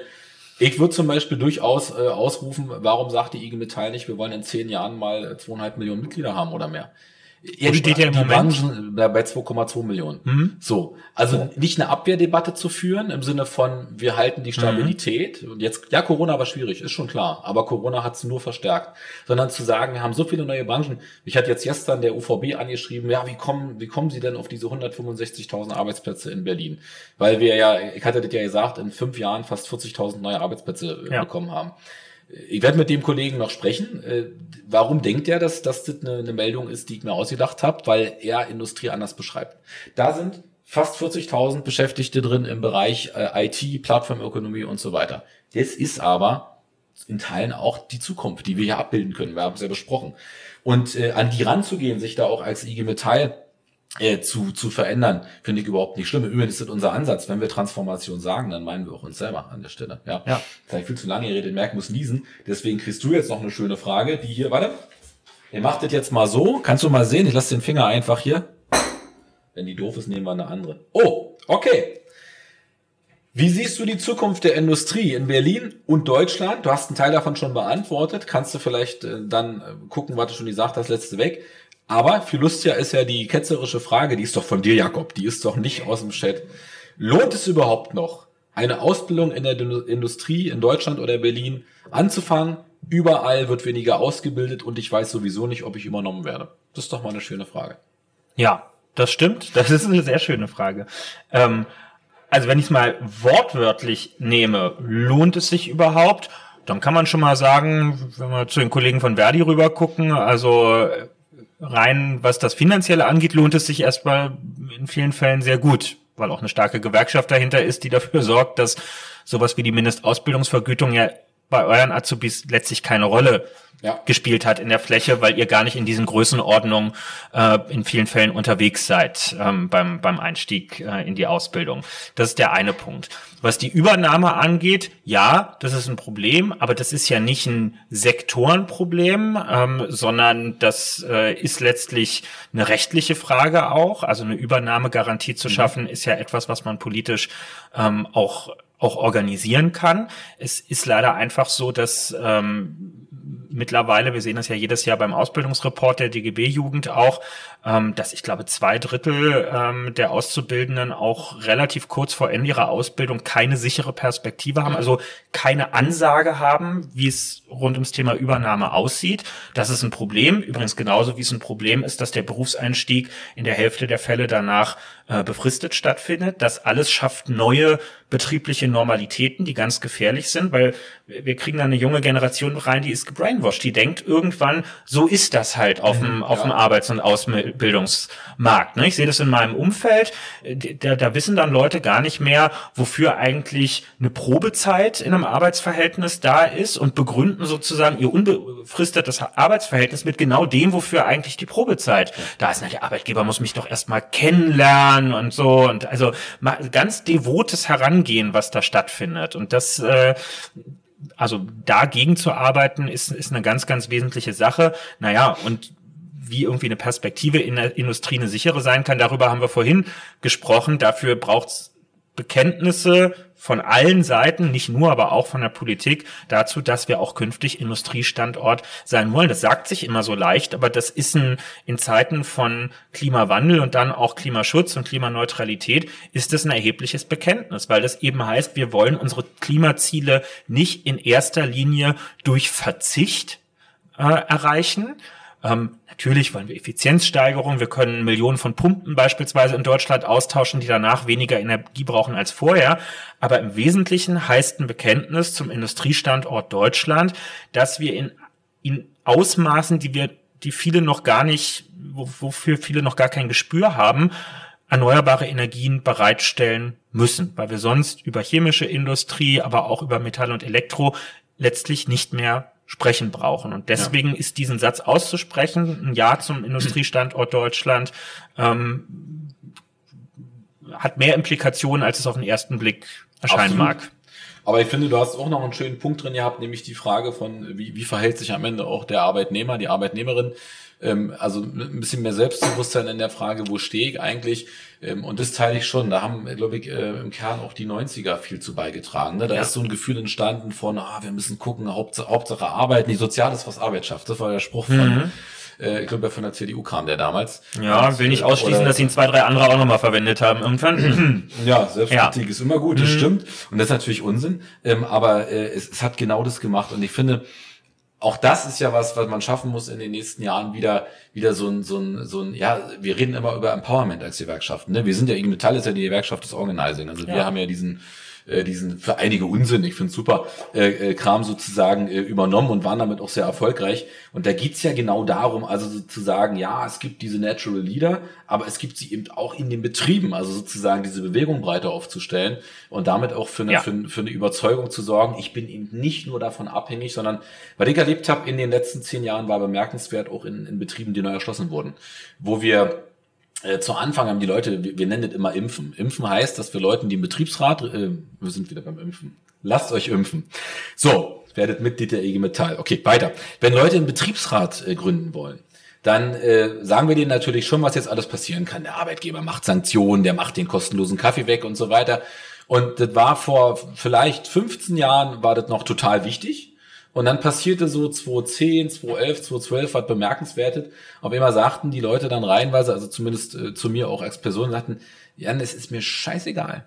Ich kann zu denselben beschissenen Arbeitsbedingungen doch überall arbeiten. Ja. Ich will das jetzt hier machen. So. Und ähm, das hat auch für uns ja was verändert. Also das gibt es schon. Und gleichzeitig gibt es natürlich den Blick, äh, dass der, der, ich sag mal, der Arbeiter der Avantgarde in Deutschland, und das sind wir als IG Metall, wir haben die höchsten mhm. Tarifverträge, natürlich zum Teil auch, und da kann ich sogar nachvollziehen, Problem hat, sich äh, da, da rein zu versetzen, zu sagen, ey, vielleicht ist mein Arbeitsplatz in drei Jahren weg, wenn ich jetzt nichts mache. Weil wir kranken, muss man auch kritisch sagen, wir kranken daran, dass wir oft die Situation haben, erst wenn es zu spät ist, dann erkennt die Mehrheit der, der Belegschaft, mhm. ach, IG Metall, die sind doch die Geilen, die können das. Und dann, das wäre aber sozusagen auch eine Botschaft nach draußen, dann ist es meistens aber so, dass es enorm schwieriger für uns ist, Dinge noch zurückzuholen, als wenn wir vorher gut aufgestellt sind. Wir werden ja. in den nächsten Monaten, äh, na nicht Monaten, vier bis sechs Wochen, werden wir sehen, in Berlin, am Beispiel von zwei wesentlichen namhaften Unternehmen, wie unterschiedlich Ergebnisse sein können. Und äh, ich teaser vorab, es hat beides damit zu tun, wie wir aufgestellt waren als IG Metall weil, wenn ich mit dir später dann rede, als, äh, wobei das ja letztens gesagt, du willst kein Minister werden, aber egal, du bist Sprecher für irgendwas, dann sprichst du natürlich mit mir, weil ich so ein netter Kerl bin, aber du sprichst auch mit mir, weil du weißt, okay, der Otto, der spricht für die Metaller und der hat so und so viele Leute hinter sich. Klar, das und ich habe das Motorenwerk halt bei mir im, im Wahlkreis. Kommt noch dazu. Ja. Siehst du? Das ist sehr gut aufgestellt. Ich will das nur mal sagen an dieser Stelle. Aber die haben ja zum Beispiel eine Transformationsvereinbarung. Ne? Ja. Ne? Also völlig irre, das geht. Und zwar auch über Sachen, die früher niemand machen wollte, wo sie sagen, das machen wir jetzt selber, weil wir machen uns sonst zu abhängig. Und äh, genau, jetzt hast du einen spannenden Punkt gemacht mit BMW, ich bin da auch sehr froh drüber, aber ich will auf dieses Empowerment einfach nochmal gucken, weil das ist ja auch eine, auch was, was ich erlebe, wenn man auch zurückguckt. Vor zehn Jahren habe ich mir immer anhören dürfen, ah, die politische Jugend, die ist so lasch, die macht nichts. Ja, dann kam Fridays for Future, dann kamen Leute wie du. Also stimmt ja auch nicht. Mhm. Ne? Und es gibt ein neues Selbstbewusstsein. Es gibt aber auch, und das finde ich übrigens auch richtig, ähm, es gibt aber auch die Lust, Verantwortung zu übernehmen. So, und also das heißt, das kannst du den Leuten überhaupt nicht mehr vorwerfen. Jetzt muss man eher sagen, jetzt liegt es an uns Jungen, auch ein bisschen die Alten im Positiven zu triezen und zu sagen, so passt mal auf, Kinder, wir meinen das ernst, ist schön, wir verstehen euch, aber die Zukunft mhm. liegt in unserer Hand. Wir machen das für uns, wir machen das für unsere Kinder. Und wir wissen, dass wenn wir jetzt nichts verändern, dann wird's richtig scheiße. Damit leite ich natürlich nochmal über zu unserer Ökologie-Debatte. Ja. Ich finde, das war jetzt gar nicht so schlecht. Ich mache mal einen Haken an ein paar Punkte. Ich gucke ganz kurz vorher mal äh, zum Team. Gibt es eine wichtige Frage, die ich jetzt unbedingt stellen muss? Weil sonst mag ich einfach weiter. Also es gibt zwei aus dem Chat. Ich habe gesagt, ob es eine wichtige Frage gibt von euch aus. Die habe ich gesehen, die stelle ich. Okay. Okay, mein Team ist entspannt. Dann lass uns doch ähm, ja, weil wir, wir werden nicht alle schaffen. Also mhm. wir, haben, wir haben jetzt noch knapp 50 Minuten, dann müssen wir auch fertig sein. Du musst ja bestimmt auch wieder weg. Ähm, also, ich überziehe auch gerne mit dir, ist überhaupt kein Problem. Also wir, wir sind, wir sind gut im Gespräch, mir macht es eine Menge Spaß. Aber mich würde genau das noch interessieren. Also bevor wir noch ein paar andere Fragen abarbeiten. Ähm, du hast es mehrfach angesprochen. Das ist die große Debatte der nächsten Jahre. Es ist eigentlich die entscheidende Diskussion. Ja. Äh, was machen wir da? Was passiert da? Mich würde interessieren, wie ist deine persönliche Haltung? Wie siehst du da auch die Rolle der Grünen und von Fridays for Future, also von den, von den Umweltbewegungen? Mhm. Und wie, äh, machst jetzt noch ketzerischer, damit es ein bisschen Spaß macht. Warum, warum soll man denn, wenn man das so sieht, wenn man sagt, das ist die entscheidende Frage, warum muss ich dann mein Kreuz bei der SPD und nicht bei den Grünen machen? Das ist die Frage, die, also die würden dir jetzt, äh, Jakob stellt dir die gerade. Mhm. Stimmt's, Jakob? Ja, er sagt ja. Also die Rolle von Fridays for Future ist in der Debatte äh, die des Treibers. Ähm, und das ist auch dringend notwendig gewesen, völlig egal, zu welchen Schlüssen man persönlich am Ende kommt. Aber die haben den Elefanten im Raum so angemalt, dass er für alle sichtbar gewesen ist. Und jetzt kann man sich zu dem Elefanten verhalten. Und das ist erstmal sehr, sehr gut, weil wir haben ja echt heftigen Zeitdruck. Und das hat man ja auch schon gesehen an dem Klimaschutzpaket der Bundesregierung, auch wenn es am Ende unzureichend war und das Verfassungsgericht nochmal rangehen musste. Aber dass es überhaupt da war, dass es geschaffen wurde, dass wir letztes Jahr beim Corona-Konjunkturpaket die Diskussion endlich mal geführt haben. Und es war, war eine schmerzhafte, ja auch mit der IG Metall, um die Frage Verbrennerkaufprämie oder Geld für Forschung und Entwicklung rausgeben. In der Annahme, dass wir da eh hinterherhängen und dass es viel nachhaltiger ist, das Geld dort reinzugeben oder eben in das Ladesäulennetz, äh, weil die Verkaufsprämie sich über ein paar Jahre hinweg amortisiert und mhm. letztlich verpufft, während das andere eher einen nachhaltigen Beitrag zur Sicherung auch von, von Industriearbeitsplätzen leistet. Also das hat einfach Strukturen aufgebrochen, wo es notwendig war, dass wir jetzt mal dass wir tiefer in die Debatte reingehen. So, wir haben über Industriefolgen gesprochen, über das Bekenntnis zum Industriestandort und über den Energiebedarf, der, der dafür notwendig ist. Wir haben einen irrsinnigen Energiebedarf in Deutschland. 80 Prozent unseres Energiebedarfs fallen rund um die Art, wie wir produzieren, was wir produzieren, wie Transporte und so weiter stattfinden an. Und ich habe das immer in der Politik so gelernt, wenn man, wenn man Zeitdruck bei einem Thema hat, dann gilt First Things First, also die großen Brocken zuerst. Ja, will's mal zugespitzt sagen. Ja. Wenn wir in 20 Jahren, spätestens 25 klimaneutral sein wollen, ist die dringlichste Aufgabe gerade nicht eine Aktionswoche einkaufen ohne Plastiktüte äh, und auch nicht eine Aktionswoche mit dem Fahrrad zur Arbeit. Das kann jeder gerne machen, bitte nicht falsch verstehen. Aber der entscheidende Punkt ist, die irrsinnig riesigen Energiebedarfe unseres Industriestandortes komplett auf Erneuerbare umzustellen. Da reden wir nicht über hier mal ein bisschen Photovoltaik und dort ein bisschen Optimierung, sondern wir reden über irrsinnige Größenordnung äh, in unserem Land. Wir haben uns das im SPD-Parteivorstand, wir haben den, äh, den Herrn Brudermüller von, von BASF zu Gast äh, gehabt Anfang des Jahres, der uns gesagt hat, alleine äh, mein BASF-Standort äh, in, äh, in, in, in Ludwigshafen, Mannheim unten äh, braucht, verbraucht einen Energiebedarf von 14 äh, Offshore-Windparks. Ja? Ähm, der Energieverbrauch in Deutschland steigt im Moment noch jedes Jahr um die Größenordnung des Verbrauchs einer mhm. Million statt. Das sind einfach so Eckwerte, die muss man sich vor Augen führen, um ein Gespür wenigstens dafür zu kriegen, in welchen Dimensionen ähm, wir denken. So und das das muss der politische Fokus sein. Erneuerbare ausbauen, kein Neubau mehr ohne Photovoltaik auf dem Dach. Da, wo wir heute, wenn wir ins Umland rausfahren, die riesigen Rapsfelder bis zum Horizont haben, müssen Solarfelder in Zukunft stehen, weil wir nicht ein bisschen Raps zur Beimischung bei E10 am Ende brauchen, sondern wir brauchen dort Massen an erneuerbaren Energien, aus denen wir uns autark versorgen können. Wir brauchen zwei Prozent der Landesfläche als Reserve äh, für Wind. Und man muss, glaube ich, verstehen, warum es die Widerstände vor Ort gibt. Es sind meistens weniger die ästhetischen Fragen. Ja, sieht nicht geil aus, aber das verstehen die meisten schon, sondern es sind die Gerechtigkeitsfragen. Es ist die Frage, warum kann mir ein privates Konsortium einen Windpark vor mein Dorf knallen, aber die einzigen, die davon profitieren, sind diejenigen, die in diesen Windpark investiert haben, irgendwelche Privaten von sonst wo und ein Landwirt bei uns aus der Gemeinde, der ein Stück von seinem Feld abgegeben hat dafür. Das ist nicht Gerechtigkeit. Wenn wir aber das über Energiegenossenschaften machen, wo die Kommune mit reingeht und sagt, schau mal, wir generieren Einnahmen daraus, dadurch können wir die Bibliothek besser ausstatten, den Bus häufiger fahren lassen oder was halt gefragt ist vor Ort, Radwegenetz verbessern dann sind die Leute dabei. Wenn wir ihnen sagen, hey, ihr könnt mit eurem Ersparten da reingehen, ja, nicht mehr Nullzinsen auf dem Girokonto, sondern mit dem Ersparten in eine Energiegenossenschaft, die, die, mhm. die, die sehr bombensichere äh, Renditen abwirft am Ende, dann reden wir ganz anders auch im ländlichen Raum darüber. Also das ist wesentlich. Netzausbau ist natürlich äh, ganz, ganz wesentlich. Ähm, Speichernetze zu schaffen, übrigens auch ein Grund für E-Mobilität. In einer wirklichen E-Mobilität, was das Auto in Zukunft angeht, sind die Autos, die nachts an der Ladesäule dranhängen, Teil unseres nationalen Batterienetzes sozusagen, mhm. gleichen dann, also nehmen nachts den Strom auf, der durch Windenergie beispielsweise reinkommt, der aber in dem akuten Moment gerade nicht gebraucht wird. Das ist alles ein vernetzter Aspekt, der zusammengedacht werden muss. Also es sind viele, ich glaube, es sind jetzt gar nicht mehr so viele Glaubensfragen, wie das mitunter in der politischen Debatte erscheint und Lifestyle-Fragen, sondern jetzt sind es wirklich, jetzt ist es Ingenieurswesen, jetzt sind es handwerkliche Fragen, die in den nächsten Jahren äh, ansteht. Jetzt geht es um die Frage der Verfügbarkeit von Rohstoffen, jetzt geht es um Genehmigungsverfahren das ist das, worum es bei Energiewende in den nächsten zwei Jahrzehnten gehen wird, um richtig Geschwindigkeit. Es geht um ein integriertes Konzept und du hast spannende Aspekte gebracht, die, die wir auch vorantreiben in der Industrie.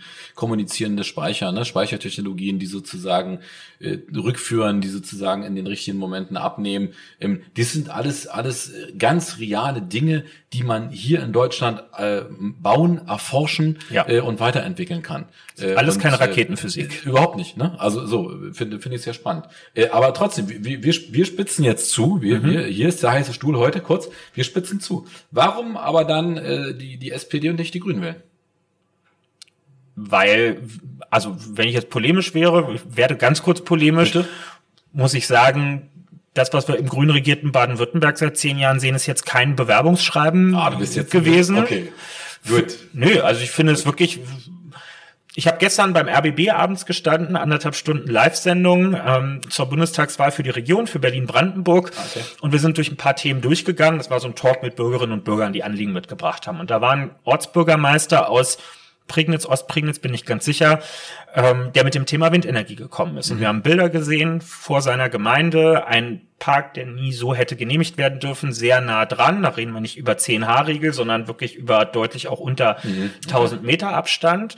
So, und der kann das seinen Leuten vor Ort nicht mehr verklickern. Hm. Letztlich auch, weil die natürlich Nachrichten gucken und sehen, anderswo im Land feiert man sich für zwölf Windräder in einem Flächenbundesland hm. im Jahr und bei uns vorm Ort steht jetzt schon eine Anlage, die nach heutigen Standards viel zu nah dran ist. Die soll jetzt in der Fläche noch ausgeweitet werden und dann soll noch repowered werden. Also statt 150 Meter äh, Windrad steht da bald 250 Meter Windrad. Und da tillen die Leute irgendwann aus und sagen, das ist doch nicht, das hat doch nichts mehr mit gerechter Verteilung ähm, zu tun. Ja, das ist, wir haben euch den kleinen Finger gegeben und ihr reißt uns jetzt den Arm aus am Ende. Und dann kommen noch die Gerechtigkeitsfragen mit, wer profitiert eigentlich davon dazu. Und das darf eben nicht gehen, sondern das muss man im, im Blick haben, dass es funktioniert und da muss man vor Ort diese Ausbauziele dann auch tatsächlich durchsetzen, auch in den Konflikt reingehen. Es kann nicht sein, dass dann eine Partei, die irgendwo in der Regierung sitzt, dass deren Kommunalos gleichzeitig vor Ort an der Spitze äh, der Bürgerinitiativen dagegen sind. Das ist nicht überall bei den Grünen der Fall, aber mancherorts ist es eben schon so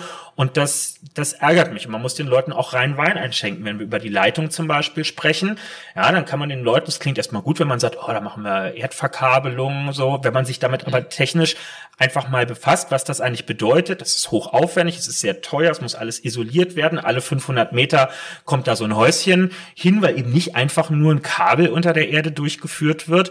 Und da muss man sich schon die Frage stellen, nehmen wir dann nicht eher die Oberleitung der neuesten Generation, die man auch über Waldgebiete hinweg führen kann, so dass da keine Schneise reingeschlagen werden muss am Ende. Also ich finde, da muss man, da muss man dann praktischer drüber sprechen. Und ich glaube schon, dass das, also sieht man ja auch in den Bundesländern, wo funktioniert der Windausbau, auch in der Masse. Es ist Brandenburg, es ist Niedersachsen, äh, es ist Sachsen-Anhalt beispielsweise auch. Und ähm, da sind wir schon auch stolz drauf, dass wir das da, wo wir wirklich im Handling damit zu tun haben, dass wir das auch durchgesetzt kriegen und die Mehrheiten dafür auch organisieren. Ich übersetze, also okay, der Tiefschlag hat äh, kurz mit Baden-Württemberg, der war lustig. Ähm, ich würde es mal so übersetzen. Was ich höre, ist, ähm, dass äh, es eigentlich auch viele Gemeinsamkeiten gibt. Du hast Natürlich. ja vorhin auch angesprochen die Frage von äh, Rot-Grün und äh, da habe ich ja auch rausgehört, dass du nicht gesagt hast, das ist doof, sondern das wäre es. Ähm, ich finde, dass die Grünen gerade auch einen Weg durchmachen, ähnlich wie ihn die SPD schon mal erlebt hat. Also da verändert sich viel. Auch äh, mhm. der eine oder andere merkt, Realpolitik tut auch weh, ja. manchmal, nicht wahr? Ähm, und die Anforderungen, äh, die am Ende, also ist ja immer so, die die Menschen haben, wenn es sie direkt betrifft, die sind nun mal immer sehr, sehr, sehr nah und haben dann mit den großen Fragen dieser Zeit manchmal nur bedingt zu tun. Das hat ja auch was mit der Einkommensstruktur zu tun. Und ähm, ich finde, wenn wir das raussenden äh, in dem Podcast, dass du sagst, ähm, du hast dich ja auch bekannt dazu, dass das eine Koalition ist, die du, die du richtig finden würdest und äh, gut finden würdest, dann ist das völlig okay. Und ich finde, dann ist das ein politischer Umgang, ähm, der mir auch gefällt, äh, ich glaube auch anderen, weil es geht ja nicht, also es geht schon darum, klar zu benennen, wo sind die Grenzen, aber am Ende, äh, ja, ihr müsst ja zusammenarbeiten, nicht? Also so, und das wäre nicht schlecht. Das bringt mich äh, in der Tat äh, zu einer spannenden Frage und da müssen wir beide gucken, dass wir keine Platzhalter jetzt abliefern. Mhm. Ähm, wie würdet ihr euch eine zukünftige Kommunikation zwischen Gewerkschaften, Arbeitgebern und Politik vorstellen? Und äh, damit ich noch ein Stückchen trinken kann, antwortest du jetzt erstmal. Mhm. Hm. Also, Gewerkschaften, Arbeitgeber und Politik. Da habe ich ein sehr konservatives Verständnis von und muss sagen, also natürlich müssen wir als Politik mit beiden oder alle müssen wechselseitig miteinander im Austausch sein. So weit, so einfach. Mhm. Aber ich bin schon der Überzeugung, dass die klassische Sozialpartnerschaft, dass nämlich im Wesentlichen erstmal die Bedingungen von Arbeit äh, und eben auch Produktion in Deutschland zwischen den Sozialpartnern ausgehandelt werden, dass das nicht nur schützenswert, sondern ausdrücklich wünschenswert ist. Ähm, auch das ja so ein kleiner Haken der letzten Jahre rund um Maßnahmen wie Mindestlohn wächst wiederum eine Generation ran, äh, ran, die zum Teil denkt, wenn mir irgendwas auf dem Arbeitsmarkt nicht passt, muss ich erstmal eine Forderung an die Politik stellen, dass die das mal organisieren mhm. soll. Ja. Das ist aber nicht der Punkt. Wir sind dafür da, Untergrenzen zu setzen. Wir sind dafür da, Anreize zu schaffen. Also der Staat hat zum Beispiel die Möglichkeit, über die enormen Investitionsmittel, die ihm jedes Jahr zur Verfügung stehen, Bund, Länder, Kommunen, 300 Milliarden im Jahr zusammen, Anreize zu geben. Also welche Technologien sollen besonders gefördert werden? Wir können über Vergabemindestlöhne dafür sorgen, dass Lohnentwicklung besser ist als nur an der Untergrenze orientiert. Wir können Kriterien bei Ausschreibungen mit einziehen in vielerlei Hinsicht. Das ist alles cool.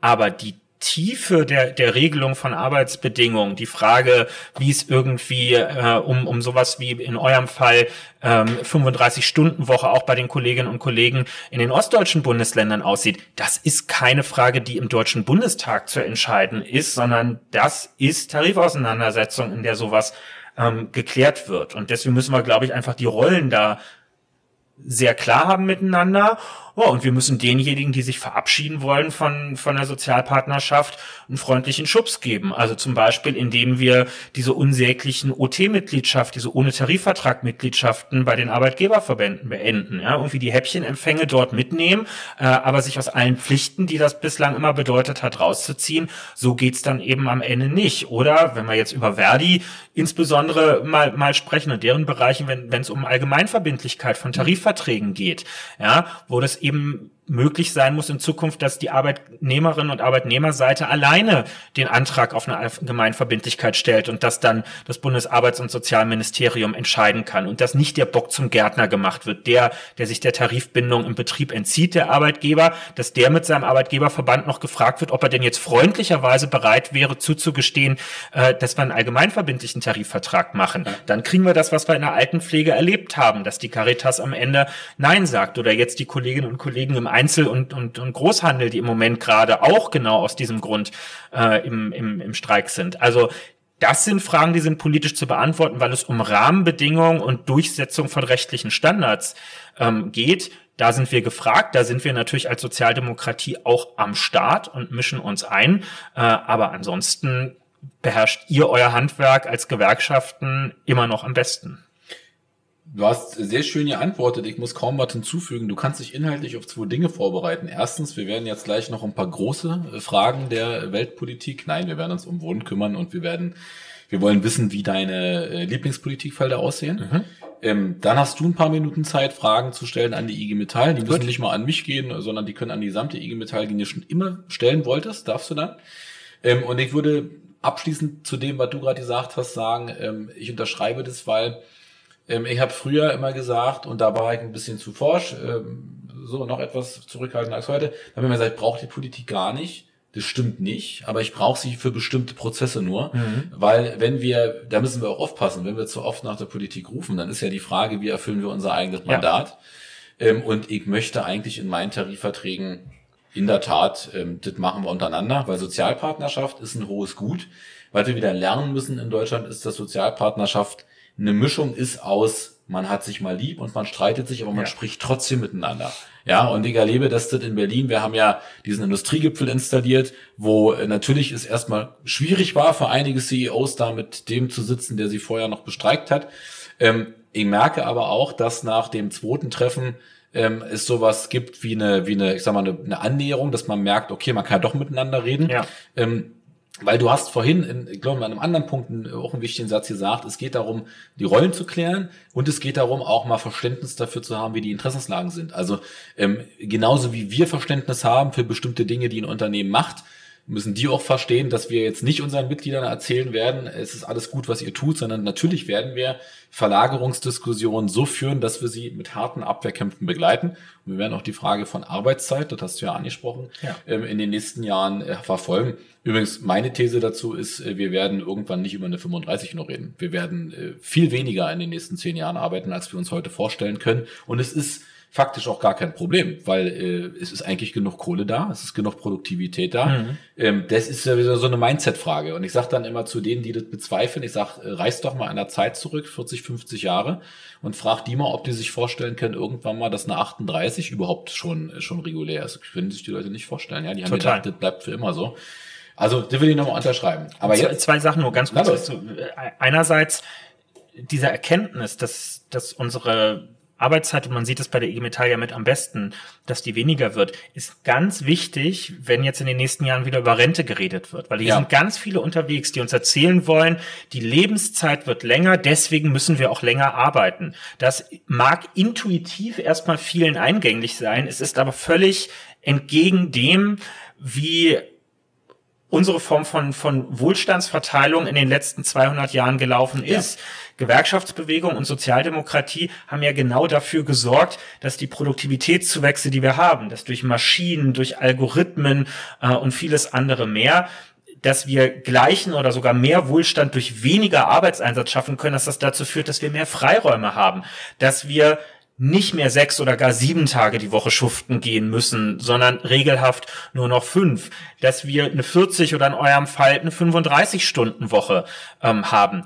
Also lasst euch das nicht erzählen, dass, weil wir durch medizinischen Fortschritt länger leben, dass das ja. bedeuten muss, dass alle länger äh, arbeiten, sondern das ist wirklich der Versuch, ähm, die Produktivitätszuwächse, um wirklich in, in, in den alten Begrifflichkeiten zu bleiben, um die der Arbeitgeberseite oder der Kapitaleignerseite zugänglich zu machen also, am Ende. Ja. ja. nichts anderes ist das und das, da, da müssen wir uns wirklich auf alte Werte in den nächsten Jahren in der Debatte besinnen und sehr grundlegend argumentieren.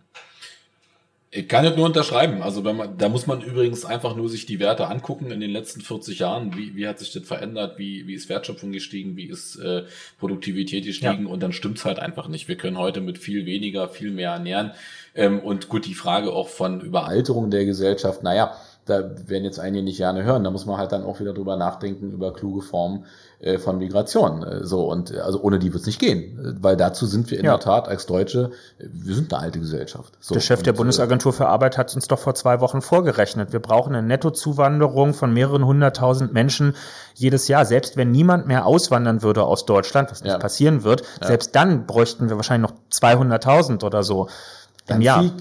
aber, aber dann ziehe ich jetzt doch die Frage vor, weil das passt so ein bisschen. Du hast, also schön, dass du das nochmal gesagt hast, ähm, also diese Zahl von, ich habe die schon vor ein paar Jahren das erste Mal gehört, als äh, auch im Rahmen der Flüchtetenkrise, mhm. als diese Debatte äh, kam und äh, dann hatten wir in der IG Metall Vorstandsverwaltung eine spannende Diskussion auch über, wie gehen wir mit unserem Kapital um. Ne? Wir versuchen ja sehr nachhaltig anzulegen, also dass da kein Unsinn mit passiert.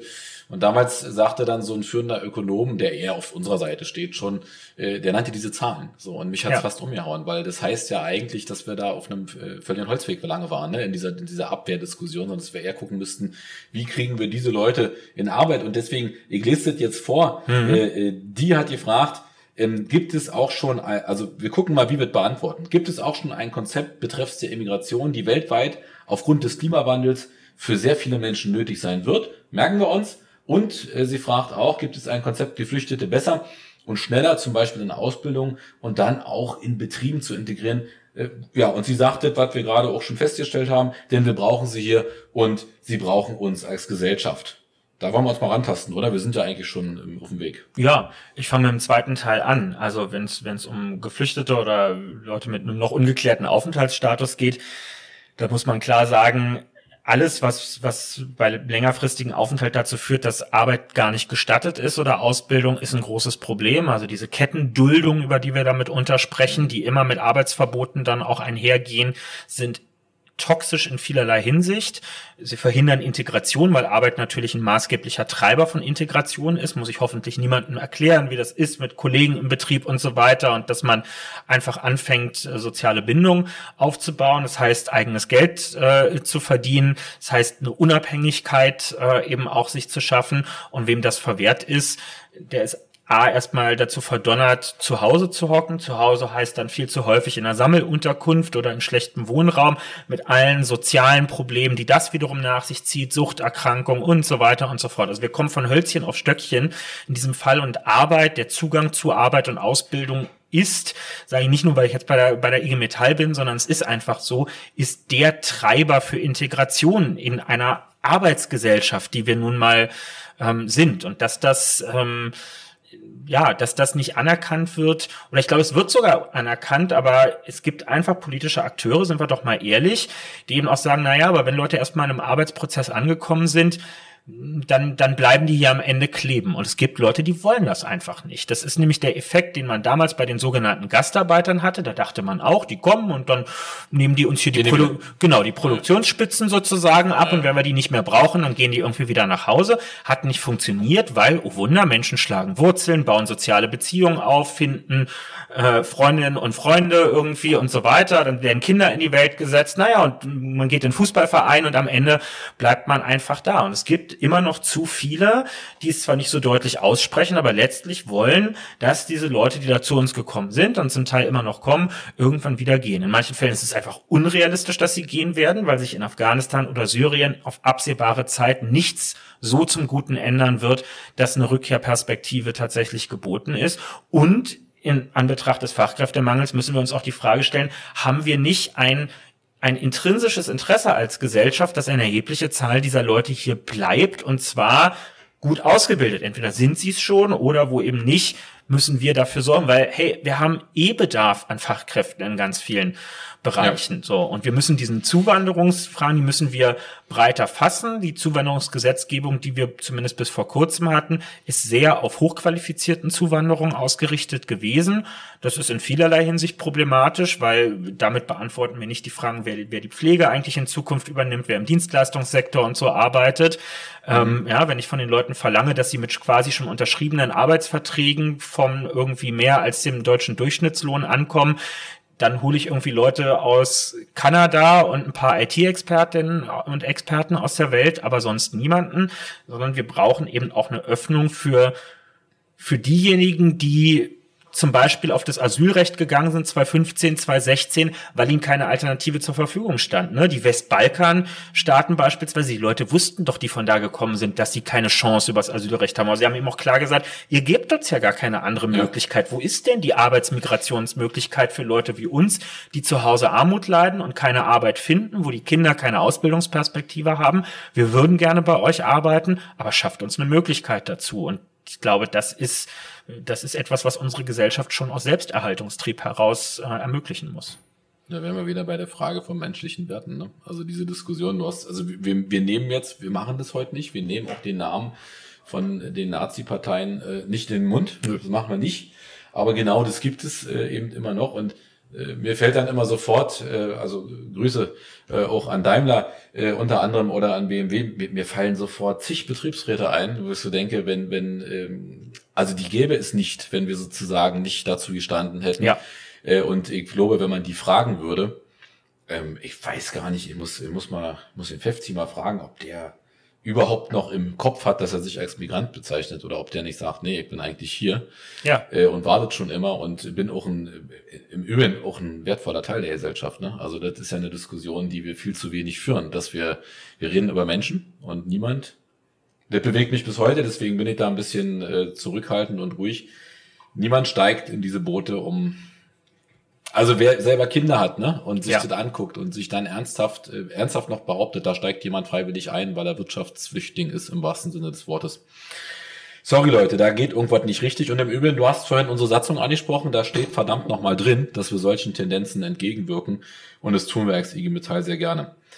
Ähm, Wer noch nicht Mitglied bei der gelben Hand ist, machen. Stimmt. Aber ich bin Mitglied bei der gelben Hand. Auch. Schön. Mhm. Ja, das geht doch. Wenn du jetzt noch IG Metall Mitglied werden würdest, dann wäre die Welt so schön. Ihr habt übrigens vorhin, ich will das nochmal sagen, bevor hier wieder Ärger kommt, ich bin ja dafür berühmt, manchmal etwas fortzupreschen. Ähm, nochmal, ich würde mir einen DGB wünschen, der wirklich ein schönes Dach ist für acht Einzelgewerkschaften, der sich streitet und der dann aber zusammen die Dinge, die man alleine nicht schafft, vorantreibt. Und dafür muss man aber auch mal die Dinge aussprechen, die da sind. Und was ich, und das trifft dich ja auch manchmal, ähm, wir sind ja beide nicht zurückhaltend. Was mich nervt, ist diese, äh, diese Polemisieren von außen. Also zu sagen, das hat er mal gesagt, das ist es, was, wofür der steht. Das stimmt einfach nicht. Mhm. Es gibt Dinge, wo man auch mal knallhart Dinge äußern muss, wo man vielleicht auch mal eine polemische Rhetorik anwendet.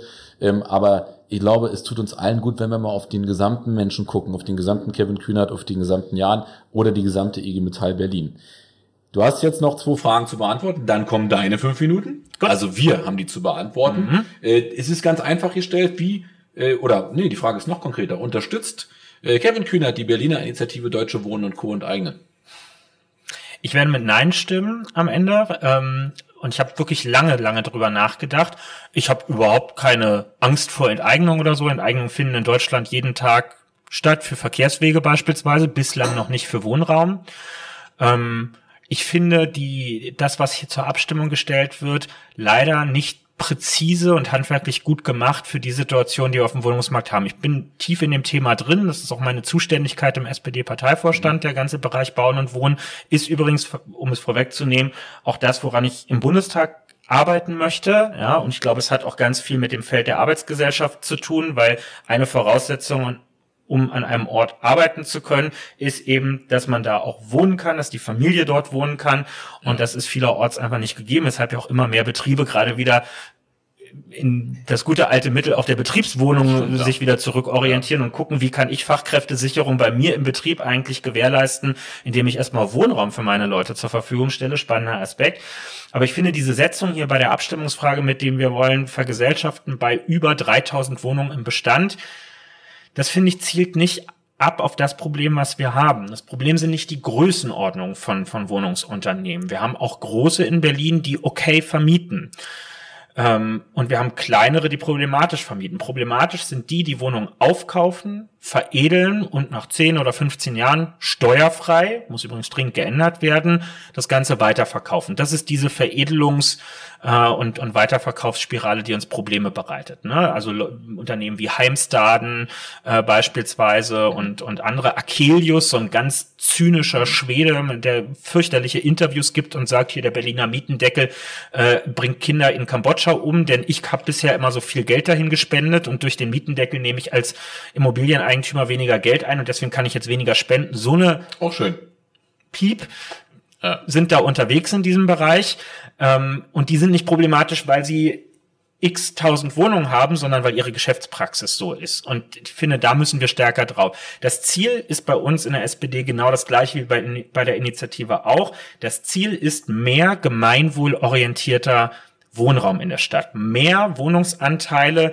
die nicht dem freien Spiel der Kräfte auf einem Markt unterworfen sind, sondern nach anderen Regeln folgen. Mhm. Das kann man aber auch anders erreichen, indem die Kommunalen bauen. Das tun sie mittlerweile Gott sei Dank wieder deutlich mehr in Berlin, indem wir Genossenschaften Grundstücke über Erbbaupacht zugänglich machen, damit sie dort bauen können, indem wir ähm, kooperative Baulandentwicklung machen, also Verträge mit Privaten, die sagen, jawohl, wenigstens ein Drittel unserer Wohnung ist im preisgedämpften Segment. Auch das ist ein Teil der Lösung des Problems und indem wir Ankauf betreiben. Ne? Also der vorhin besagte Michael Müller hat ja rund um die Fusionspläne von Deutsche Wohnen und Vonovia, wozu man stehen kann, wie man will, aber zumindest hat er sich eingeschaltet und gesagt, wenn ihr das schon vorhabt, dann treffen wir bitte eine Nebenvereinbarung über den Ankauf von, ich glaube, 14.000 ja. Wohnungen, die das Land Berlin mit seinen Wohnungsgesellschaften übernimmt aus eurem Bestand und zwar verteilt über verschiedene Orte in der Stadt. Denn wir wollen mehr gemeinwohlorientierten Wohnraum, weil wir so Einfluss nehmen können äh, auf die Mietpreisentwicklung in der Stadt. Und übrigens, das vergessen viele, davon profitieren auch alle, die in privaten Wohnungen leben, nämlich zum Beispiel über den Mietspiegel. Der Mietspiegel orientiert sich ja an den Durchschnittsmieten und je mehr Mieten Mieten in der Stadt wie Berlin, das gilt aber auch für jede andere, ja. im Gemeinwohlsegment sind, bei kommunalen Wohnungsbaugesellschaften, desto dämpfender ist die Wirkung auf die Mieten von allen anderen. Deswegen müssen wir alle ein Interesse daran haben. Ich würde, also wir als IG Metall haben uns ja entschieden, die Initiative zu unterstützen, nicht ähm, um jetzt zu sagen, jetzt stimmt da alle mit Ja oder Nein. Ich finde, das äh, steht uns auch nicht zu, sondern ähm, ich sehe ein bisschen wie diese Diskussion über Fridays for Future. Es ist ja. eine, eine, treibende Wirkung. Es ist etwas, was einen Politikraum erweitert, wo die Diskussion sehe ich genauso. Und Ne, also du hast das, finde ich, ja auch schön beschrieben, deswegen erst habe ich gezuckt, als du gesagt hast, du stimmst mit Nein, jetzt hast du das erklärt. Es geht ja darum, klar zu machen, dass wir in dieser Stadt ein, wir haben ein Problem, und zwar ein richtiges, ja, die Mieten sind bis auf, bis auf die Rand, Randmieten, wenn du nach Marzahn oder so ja. gehst, äh, in einer Art und Weise explodiert, dass es äh, lebensbedrohlich ist. Also das heißt, dass Leute, wir haben ja zum Teil äh, Pendelbewegungen von, von Studierenden, die nach Frankfurt oder pendeln, ja. also hier studieren, aber da wohnen. Ähm, und ich glaube, da mal einen Marker zu setzen und zu sagen, das geht so nicht und so ist ja auch die Argumentation von mehreren, die sagen, äh, wir gucken uns das an, die Präzision, das höre ich nicht nur von dir, äh, da könnte ein bisschen, das könnte alles ein bisschen präziser sein, aber ich sag mal erstmal diesen, diesen Effekt zu haben, zu, also auch den, äh, denen, die du ansprichst, zu sagen, das wird ein Ende haben. Das wird auf Dauer Daseinsvorsorge sein und ihr könnt machen, was ihr wollt. Ihr könnt da am Potsdamer Platz noch eure ja. teuren Wohnung haben. Aber ansonsten wird genau das nicht gehen. Das finde ich wichtig und das ist ja ein Feld, wo man in, also ich würde sagen, eins der Lieblingspolitikfelder, aber ist es ja dann wahrscheinlich schon, mhm. wohnen, ähm, wo in der Tat viele Dinge ungeklärt sind. Ich kenne auch die Diskussion, wo, wo, wo mir dann Vermieter erzählen, ja, wenn wir jemanden haben, der doof ist, kriegen wir gar nicht raus. Ähm, ist nicht die Mehrheit, aber mhm. existiert. Mhm. Und gleichzeitig die, die in Wohnungen wohnen, die sowieso schon zu teuer sind, die sagen, und, und die machen hier nichts. Also es wird sozusagen, äh, es, ist, ja. es ist nicht up to date. Ähm, also auch da mal über Standards nachzudenken, ja, die, die man, äh, die man einfügen kann, ist richtig. Und man muss natürlich dann auch sehen, dass ein Teil des Problems, das sage ich auch ganz ketzerisch, sind natürlich wiederum auch äh, manchmal die etwas wohlhabenderen Wohnenden, die eben für relativ wenig Leute relativ viel Raum in Anspruch nehmen und gleichzeitig zum Teil auch nicht sanierte Wohnungen haben. Wir haben ja vorhin die Frage angesprochen, nochmal von der, von der Energiewende. Ähm, ich bin immer sehr froh, dass es Professoren mittlerweile gibt, die sagen, ihr seid wichtig als Industrie, aber es gibt einen zweiten Aspekt, der ist fast noch ein Stück größer, nämlich die ganze Frage von, wie wird gebaut, wie wird energetisch saniert. Mhm. Ne? Also wenn du gerade in Berlin, du kennst die ganzen Altbauten, wo du weißt, die Heizung eigentlich musst du durchlaufen, mhm. weil das geht nicht. Und dann kennst du die, die Neubauwohnungen, die zum Teil nachisoliert wurden in Marzahn oder Hellersdorf, wo du weißt, äh, da gibt's Leute, die erzählen mir, ich mache da Heizung kaum noch an, weil es ist einfach ja. so gut gemacht. So, und da muss man glaube ich mitsehen. Aber bevor uns die Zeit, ich weiß, du willst ganz viel dazu sagen. Ich will aber auch noch was mit dir besprechen. Und wir, ja, wir müssen, wenn wir machen wir nochmal einen zweiten, wenn du dann gewählt bist und dann in deiner neuen Funktion. Du hast vorhin eingeleitet und gesagt, das ist unser erster Podcast. Genau. Also das impliziert ja, gibt auch wenigstens noch einen zweiten. Da freuen sich auch alle drauf, ne? Ja, okay. so, okay, ein Teil von denen, die nicken, wird auch nicht bezahlt. Also von daher ist das gut. naja, wenn der Jugend. Ne, ne, Moment. Ja, na, weil es ehrenamtliches Engagement hier. Stimmt. Also, also die kriegen, die kriegen schon, die kriegen menschliche Bezahlung, die kriegen, die kriegen Liebe und sie kriegen natürlich auch mal Ka So, bevor das Niveau nach unten geht, bis jetzt Fahrt in Ordnung. Ergänze doch noch schnell euch, euch kann man aber, mit euch kann man nirgendwo hingehen. Also gut. Äh, dein Lieblingspolitikfeld ist Wohnen. Ja. Und hast du noch zwei weitere, wo du sagst, da bist du total engagiert, das möchtest du? Also erstmal ist Wohnen nicht nur Wohnen, sondern Wohnen ist äh, auch Bauen ja. und Wohnen ist Bodenpolitik. Ganz, ganz Jawohl. wichtig. Ja. Warte, schreibe ich auf, Wohnen, Bauen, Bodenpolitik. Okay, Haken dran. Nächstes Feld, danke. äh, Sport tatsächlich. Ja. ja. also ist auch meine Zuständigkeit mit im Parteivorstand und das nicht durch Zufall. Ähm, also wir haben viel über Integration, über Ehrenamt vorhin gesprochen. Größter Ehrenamtsbereich in Deutschland mit über Absolut. 20 Millionen Menschen, die ja. unterwegs sind, ist der Sport. Hat Wahnsinniges nach 2015, 2016 bei der Integration von Menschen ähm, geleistet. Also das fällt häufig immer so ein bisschen hinten runter, was da eigentlich für eine, ja, für eine krasse Leistung ähm, vollbracht werden muss. Ja, und das ist jetzt keine Schmeichelei, aber wenn man so lange bei den Jusos war, Juso-Vorsitzender war und mit Gewerkschaftsjugend so eng verbandelt war und ist, dann ist insbesondere das Thema Ausbildung wirklich eines, was ähm, egal in welchen Ausschuss es mich dann gegebenenfalls verschlägt, das ist jetzt eine Leidenschaftsfrage mit der Zeit einfach geworden, weil da so viel ähm, so viel zu tun ist, ja, egal ob wir über die duale Ausbildung sprechen, ob wir über das zukünftige BAföG sprechen, ob wir über die mehr als 100.000 Dualstudierenden, die wir mittlerweile in Deutschland haben und äh, bei denen wir bei der Mitbestimmung noch Probleme haben, weil die nicht gleichgestellt sind in den Betrieben, wo wir bei der Gültigkeit des BBIG noch Probleme haben. Das sind einfach das ist so tief eingeritzt in die To-Do-Liste, ähm, dass äh, man auch nach der aktiven Juso-Zeit das nicht mehr rauskriegt. Ja, also ich glaube, das hören alle sehr gerne, die hier im Raum sitzen. Äh, du kannst ja Grüße rausschicken. Ich glaube, heute hat die DGB-Jugend in Berlin auch einen wichtigen Tag. Ähm, ich glaube, da wird sogar neu gewählt. Also Kevin. Ja, ich bin heute bestimmt. Abend noch. Äh, es gibt ja irgendwie so, so eine Art Pop-up-Büro oder so. Jetzt auch mal hm, äh, mir sagen lassen, ich bin da heute Abend auf jeden Fall noch. Muss am frühen Abend muss ich noch im Kommunalparlament sitzen, aber zum späteren Abend für ein Feierabendbierchen Kommst du da noch vorbei. Ja, ja das ist doch. Komm ich mit. Gibt's da Bierchen?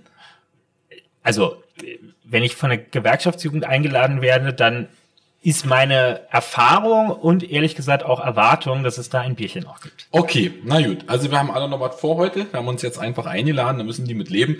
Äh, die freuen sich ja über ein Grußwort von dir und äh, der Berliner Chef der IG Metall ist auch spannend. Jetzt ist wirklich ärgerlich, weil wir eigentlich echt noch tausend Themen haben und jetzt kommen hier auch die nächsten Dinger ran.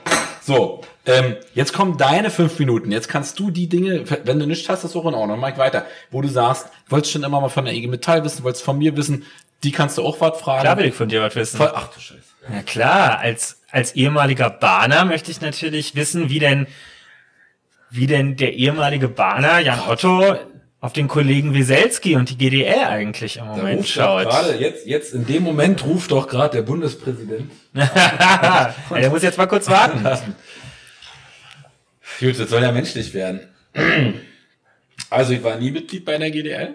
Werde auch nie geworden, weil ich die Idee von, ähm, von so einer Sparten- und Berufsgewerkschaft ähm, doof finde. Mhm. Weil ich immer dafür gestanden habe, dass wir ähm, auch solidarisch miteinander uns verhalten. Jetzt bringst du mich in eine Bredouille, weil jetzt hast du... Das war die Hoffnung. Jetzt, jetzt, hat er, jetzt hat er schon auf allen rumgehackt, jetzt muss er auch rumhacken. Ähm, oh Gott. Das kann die machen. Der, mein, mein lieber Freund Karl-Heinz Zimmermann, der ist leider schon tot, würde sich im Grabe umdrehen. Ähm, ich sehe aber auch zum Teil die Versäumnisse in meiner Ehemal. Ich war ja mal für die EVG auch unterwegs, habe für die auch gearbeitet. Ähm, fand da nicht alles gut. Finde auch heute noch nicht alles gut und verstehe den Frust. Äh, man muss jetzt trennen, es gibt zwei Dinge. Das eine ist dieser, dieser Stellvertreterkampf für die Frage Tarifeinheitsgesetz. Habe ich überhaupt eine Machtoption? Mhm. Das finde ich scheiße und ich glaube, da müsste man auch einfach mal ehrlich sein. Und ich weiß gar nicht, ob jemand wie Wieselski nicht auch mal sagen könnte, natürlich mache ich das auch deswegen. Und wenn man ihm zuhört, macht er das, er umschreibt es, aber mhm. er sagt es natürlich nicht so eiskalt. Auf der anderen Seite, was mich bewegt, ist, ich gebe schon zu, dass, ähm, also ich habe nie Konflikte gescheut in der IG Metall, also auch Streiks und so weiter auch gemacht, habe große Bewegungen auch äh, auf die Straße gebracht. Was mich schon äh, positiv überrascht, ist äh, dieses Bild.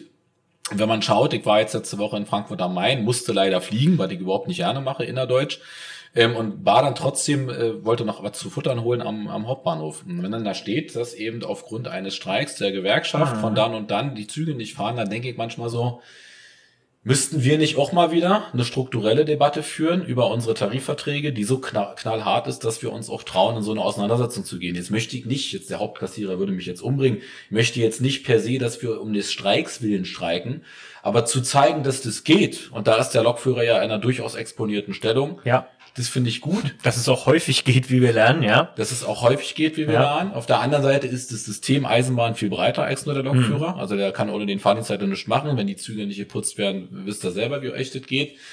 Und was ich schwierig finde, und da muss man vielleicht wirklich nochmal alle an einen Tisch bringen. Also, oh, wenn ich das jetzt sage, die bringen mich alle um.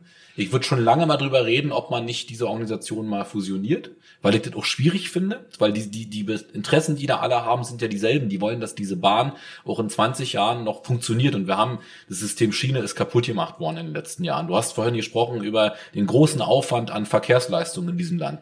20 Prozent des Verkehrs sind auf der Schiene, nicht mehr.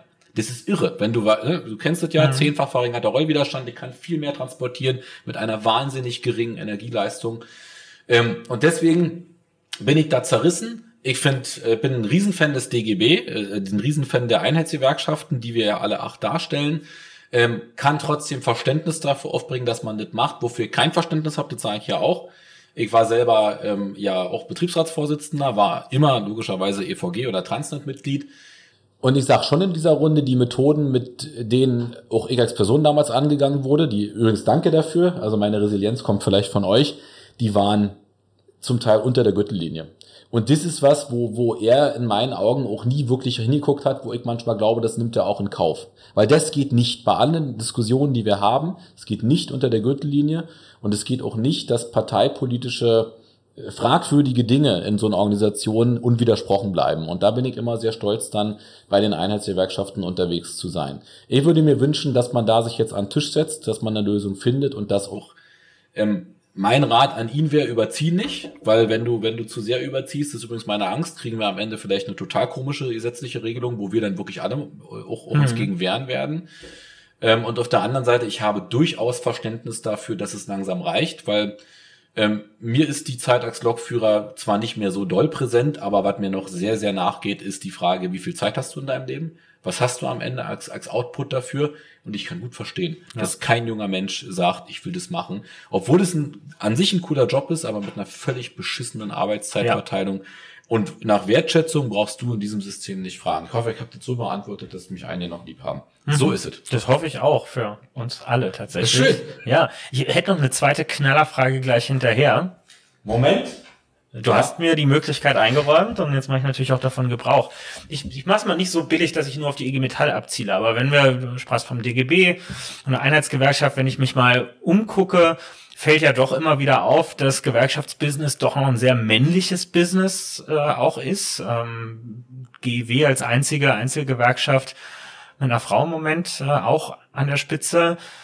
Wie sieht's denn wie sieht's denn da aus? Ist das einfach unglücklich gelaufen oder was, was tut ihr auch in den Einzelgewerkschaften dafür, dass zumindest die Möglichkeit besteht, dass sich das auch mittelfristig auch in der Sichtbarkeit nach außen mal ändert? Die Frage kommt jetzt von einem Kerl, aber ist in Ordnung. Ähm, die ist ja trotzdem berechtigt. Also meine Partei hat eine Doppelspitze. Ich wollte es nur gesagt haben. Ja gut, dafür stehe ich auch zur Verfügung. Also äh, für die Doppelspitze in der SPD oder? Nee, Ach so. so. Also das ist ja überhaupt keine Frage.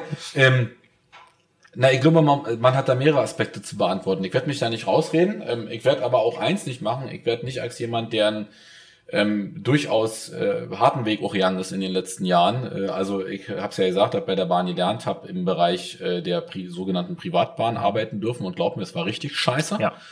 Ähm, hatte dann Glück, dass ich bei Veolia eben diesen Betriebsrat gründen, Glück gründen konnte. Es gab keinen, es gab keinen Tarifvertrag, gar nichts.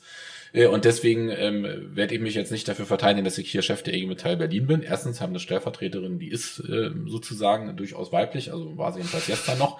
Äh, und zweitens, ich glaube, man muss, man muss vorsichtig sein, dass man in der Diskussion auch nochmal auf die Verhältnisse guckt. Also mhm. eine IG Metall hat einen anderen Frauenanteil leider noch als Verdi. Ich finde, es ist auch änderungswürdig. Wir haben durchaus neue Branchen, in denen wir ähm, viel mehr Frauen noch organisieren können. Das würde ich auch gerne tun. Kurze Frage, spiegelt ihr vom Verhältnis in eurer Mitgliedschaft die Verhältnisse in den Betrieben wieder oder habt ihr da auch ein Gap sozusagen drin, dass die Frauen, die da sind, auch gar nicht bei euch ankommen? Nee, leider nicht. Es ist leider wirklich so, dass wir einfach, ähm, ja, muss man, muss man auch in 2021 eingestehen, wir haben verstärkt männliche Belegschaften. Also wenn du, geh doch mal durchs BMW-Werk. Also die Frauen, die du triffst, die mhm. sind, die fallen dir auf, weil sie die Ausnahme sind. Beim Siemens, äh, selbst da, wo man denken könnte, da sind mehr unterwegs, ist es auch nicht so, dass es die Mehrheit stellt. Nee, wir bilden mit unseren, wir haben so roundabout 20, je nach Geschäftsstelle vielleicht bis 25 Prozent äh, Frauenanteil. Das bildet leider bisher auch das ab, was da okay. ist. Mhm. Trotzdem finde ich es wichtig, dass wir da weiter dran arbeiten. Und ja, also du hast ja jetzt sozusagen die Öffnung gemacht. Doppelspitze, okay, ich mach damit. Ähm, ich glaube, was man auch anerkennen muss, ist, äh, und die Frage, also wir haben hier eine Frage auch bekommen, ne, da steht, du machst Wahlkampf, ich leite diese Geschäftsstelle und wir erzählen da, dass wir die Welt verändern. Wie viele Stunden hat eigentlich unsere Woche? Die Frage kommt ja gleich noch. Und ich würde dazu schon eins sagen wollen, was sich auch verändert hat bei uns in der IG Metall, ist, dass wir, also ich glaube vor 20, 30 Jahren wollten total viele Leute diese Funktionen haben. Hm. Das hat sich komplett verändert. Es ja. gibt ein paar Leute, die wollen das. Aber es gibt doch ganz viele, die sagen, weißt du was, ja, es ist zwar ein bisschen mehr Geld, aber Alter, ich sehe die Verantwortung, ich sehe den Stress, den du hast und ich will das nicht. Und da kann man dann wieder drüber streiten, wie macht man richtig ähm, äh, Menschenförderung. Ich weigere mich auch gegen Frauenförderung, weil wir müssen generell gucken, wie wir das hinbekommen, mhm. äh, um da zu motivieren. Und ansonsten, gut, ein Eingeständnis mache ich dir. Ähm, ich erlebe eine IG Metall, die an der Stelle viele Dinge noch nicht richtig für sich geklärt hat. Ähm, und äh, ja, ich mache mir, ich mach's mir jetzt einfach. Jetzt können sozusagen die Kolleginnen, die bei mir, äh, die mit mir gearbeitet haben, jetzt in den Chat schreiben, ob äh, Otto recht hat oder nicht. Ich habe das immer anders versucht zu machen. Ich habe so ja, ähm, also nochmal, ich weigere mich gegen das Wort Frauen, Frauenförderung, habe versucht, das äh, zu forcieren. Mhm. Ähm, und bin dabei aber auch manchmal an Grenzen gestoßen, wo, wo ich es bei Leuten nicht gedacht hätte. Also wo sozusagen auch Menschen in meinem und deinem Alter noch eine sehr ja. ich formuliere das sehr schön jetzt, ja, Haltung haben. Und ansonsten hast du völlig recht. Äh, wir müssen da plakativ sein, aber wir dürfen auch einen Fehler nicht machen. Wir brauchen in diesen Positionen jetzt in den nächsten Jahren Leute, die es machen wollen, die eine Vision haben und die auch bereit sind, die Extrameile zu gehen. Und ob das dann Jana oder Jan ist, das ist mir sorry, fast schon egal. Wichtig wäre die Mischung. Also du mhm. hast ja die Doppelspitze angesprochen. Ähm, es muss, äh, es müssen beide Geschlechter vertreten sein. Im Übrigen, wenn wir über Diversität reden, dann reden wir nicht nur über ja. Mann und Frau, ja. dann reden wir über Ossi und Wessi, dann reden wir über bestimmte Hintergründe und äh, auch wenn ich leider aussehe wie ein Biodeutscher, bin ich ein Ostdeutscher äh, und habe eine andere Biografie und auch ein anderes Erleben gehabt, in dem was passiert ist, auch mit meinen Eltern in den letzten Jahren als ein Westdeutscher, was ich nicht gegeneinander stelle, sondern weil ich sage, das muss ich sozusagen ergänzen. Ja. Jetzt fährt bei uns so der die, die Love Parade, Dr. Motte zieht gerade durch. oder oder der Verdi-Streik fährt vorbei.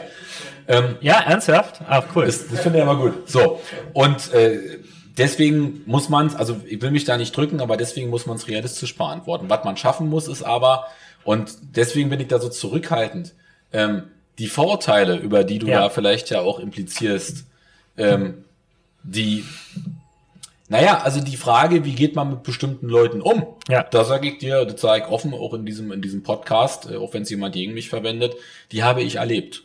Also ich bin mit 23 Betriebsratsvorsitzender geworden, ich bin mit 33 Bevollmächtigter geworden und seitdem begleitet mich dieses, bist du nicht zu jung dafür, traust du dir das überhaupt zu? Ähm, und auch diese Vorurteile, wenn du Kevin, das kennst du am allerbesten. Wenn du eine Organisation auch ver also ich bin ja nicht in der IG ja. Metall, um, um alles zu lassen, wie es ist, will sie verändern. Und das macht ja auch was mit dir. Und ich glaube, deswegen habe ich ein gutes Gefühl dafür, wie das auch an anderen Ecken passiert. Ja. Was ich tun kann in meiner Position und mit meinem Team, ist dafür zu sorgen, dass es eben genau diese Egalität gibt und dass sozusagen alle, die hier arbeiten, völlig egal, ob Mann, Frau oder Hund, wir haben ja auch einen Diensthund übrigens in dieser Chefstelle, der sitzt ein bisschen weiter drüben, ähm, dass die einfach die gleichen Chancen haben und das, das muss scheißegal sein. So, und ich würde mir aber freuen, wenn mehr Frauen in die IG Metall kämen. Und ja, ich bin bei dir, wenn auch mehr Frauen auch Führungsverantwortung auch früher übernehmen wollen. Aber wir haben dieses Gap, auch bei jungen Menschen, also auch, auch bei unseren, unseren Männern leider mittlerweile, ich weiß gar nicht, woran das liegt, aber ich glaube, es ist so ein bisschen der Blick, dass es doch auch ein, ja, ist halt nicht nur ein einfacher Job. Ich liebe meinen Job, ähm, aber ich kann total verstehen, wenn andere sagen, es ist Wahnsinn, weil ja. du musst ja einmal trennen, wenn du wieder eine Situation hast, wo du weißt, wenn du jetzt Scheiße baust, dann verlieren dreieinhalbtausend Leute ihren Job, ja. hast du zwei Möglichkeiten. Entweder du gehst abends nach Hause und weinst oder du gehst nach Hause und sagst, okay, einmal auftanken, morgen geht's weiter und, und, und fertig. Also ich wollte mich nicht drücken, aber das ist meine Antwort. Nein, nein, ich finde ich sehr ehrlich und ich kann nur aus der eigenen Erfahrung sagen, wirklich diese Doppelspitzen, für die ich jetzt hier gar keine Promo machen will, nur weil der Begriff gefallen ist. Ich erlebe es wirklich bei mir im Ehrenamt, gar nicht so sehr an der SPD-Parteispitze, sondern in meinem Ortsverein der SPD in Lichtenrade Marienfelde unten, wo ich Ortsvereinsvorsitzender mhm. bin, in Doppelspitze. Ja.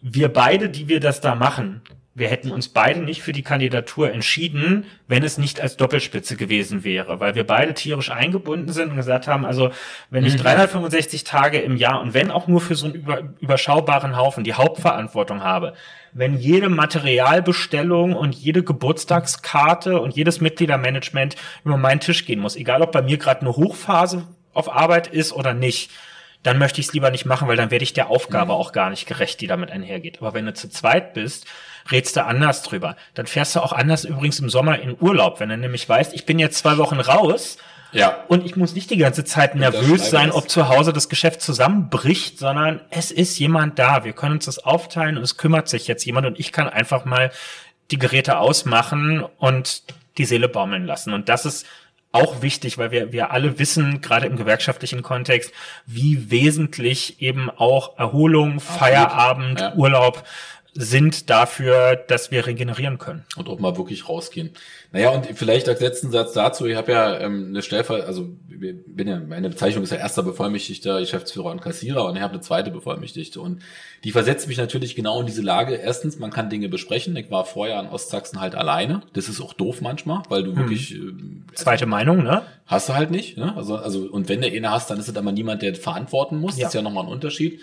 Ähm, und also das teile ich sogar. Ähm, ich glaube, das werden wir in den nächsten Jahren mehr zu schätzen wissen. Aber man muss, glaube ich, auch äh, klar sagen, noch sind wir, wir sind schon ein Tanker, der manchmal etwas länger braucht, um ihn umzusteuern. Kenn ich. Ich habe ein paar Ideen. Bin ja, wie, du weißt, war, war, ja mal Lokführer. Ich weiß also durchaus, wie man äh, Fahrzeuge positiv manipuliert. Und ich glaube, diesen Weg werden wir jetzt auch gehen. Aber ich finde, also ich finde es ja spannend, dass die Frage von dir kommt, weil natürlich treibt sie mich auch um. Und wenn wir noch tiefer gehen würden in die Frage, wie weit ist denn eigentlich auch so eine Organisation? Ähm, ja klar, dann müssen wir auch anerkennen, dass wir, wir sind ein Spiegelbild der Gesellschaft. Ja.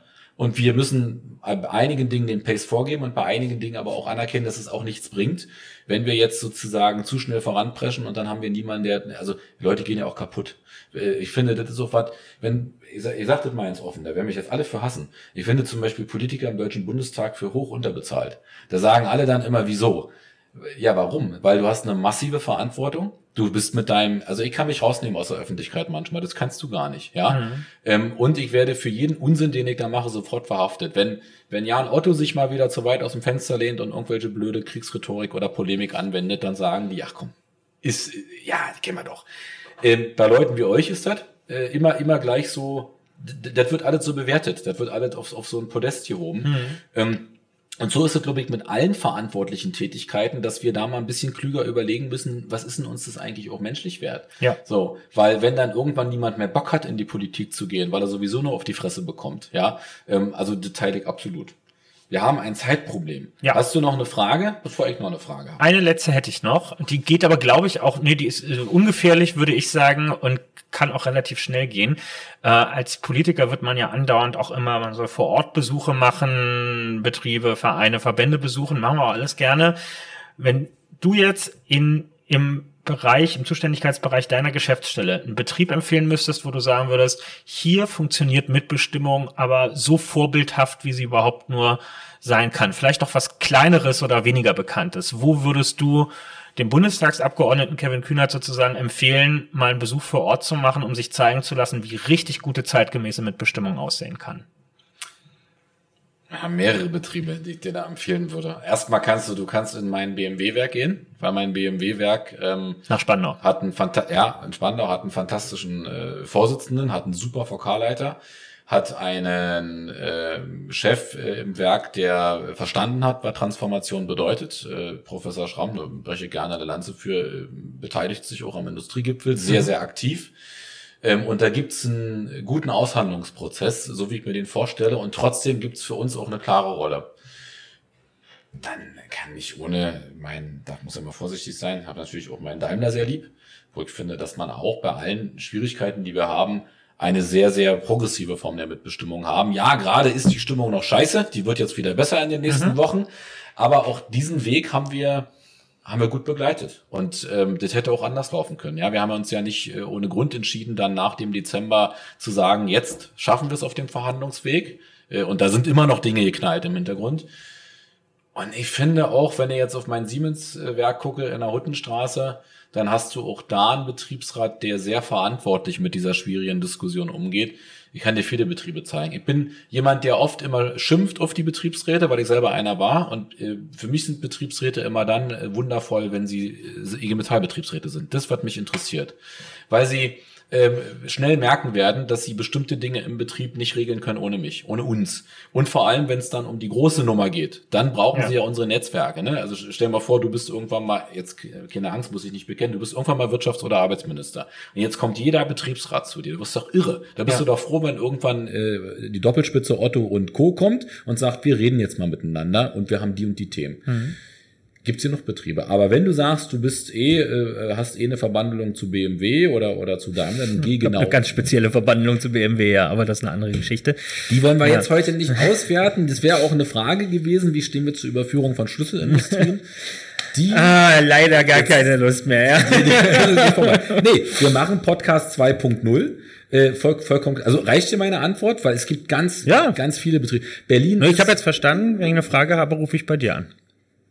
Und dann reden wir mit den Leuten, na, pass auf, wir machen was noch besser. Und dann äh, suchen wir uns die, die Betriebsräte, mit denen wir uns zusammentreffen. Und dann können wir immer noch überlegen, in welchem Betrieb du willst, weil wir haben echt richtig tolle Betriebsräte hier ja. in Berlin, äh, die, über die Rede, die sind alle Metaller, ist vollkommen klar. Äh, und wir haben natürlich in Berlin, das kann er jetzt nicht, nicht ausführen in Gänze, aber die Stadt hat eine spannende Historie. Durch die Teilung äh, ist ein anderer industrieller Aufbau und gleichzeitig hat es diese Geschäftsstelle geschafft, äh, Against All Odds zu überleben. Und ich habe vor einer Weile mal einen Bericht über meinen Vor-Vor-Vorgänger gefunden, wenn du so willst.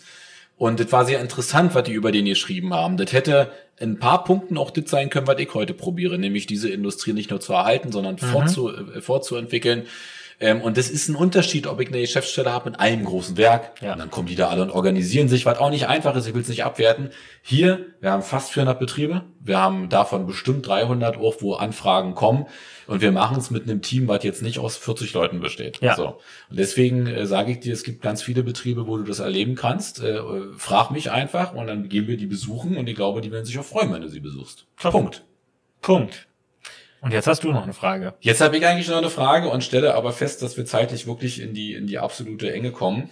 Ähm, dann sag uns doch aber einfach nochmal, wie ist bei dir Wahlkampf und so weiter? Wie, wie ist die Woche? Ist sie gerade voll von vorne bis hinten oder gibt's auch mal? Ja, im Moment Bierchen? jetzt zwei Wochen vor der Wahl ist alles voll. Also eigentlich laufen bei mir seit mindestens zwei Monaten die Tage wenigstens mal so Montag bis Freitag und auch Samstag insbesondere sehr identisch ab. Der Tag beginnt immer mit einer sogenannten Frühverteilung. Das sind ja Parallelen zu dem, Identisch, was ihr ja, aus dem Gewerkschaftsleben ja. auch kennt. Ihr steht halt am Werktor, wir stehen an U- und S-Bahnhöfen, um die Leute auf dem Weg zur Arbeit morgens abzupassen. Wir variieren natürlich mit den Uhrzeiten, weil wenn ich jeden Tag immer um 7 Uhr da stehe, treffe ich immer die gleichen Leute. Ähm, das ist auch, finde ich, also das hat auch was mit meinem Verständnis von Sozialdemokratie zu tun. Ich stehe halt in Lichtenrade unten an der S-Bahn um 4.30 Uhr, wenn die erste S-Bahn fährt, weil wie soll denn politische Information und Beteiligung für Leute aussehen, die um sechs Schichtbeginn haben, Absolut. wenn wir ja. immer nur zu den Zeiten, wo die Leute irgendwie die Gleitzeit ab neun auf dem Amt haben, in die S-Bahn steigen, wenn, wenn wir nur dann dastehen. Also das muss man abdecken. Ich setze ansonsten in meinem Wahlkampf ganz, ganz viel auf Türwahlkampf, also wirklich Tür zu Tür, Campaigning, wie man es aus den USA kennt. Wir haben das adaptiert. Ich habe mit meinem Team jetzt über 45.000 Türen in meinem Wahlkreis besucht. Wir werden am Ende über 50.000 geschafft haben und das ist ähm, das erdet sehr. Man, Wie sind die Reaktionen? Super, also meistens geht es ganz schnell. Viele denken ja dann immer Wunder, was für Gespräche an der Tür geführt werden. Der Vorteil ist, die wissen ja nicht, dass wir kommen. Es klingelt und dann hört man auch häufig, oh, schon wieder irgendein Paket.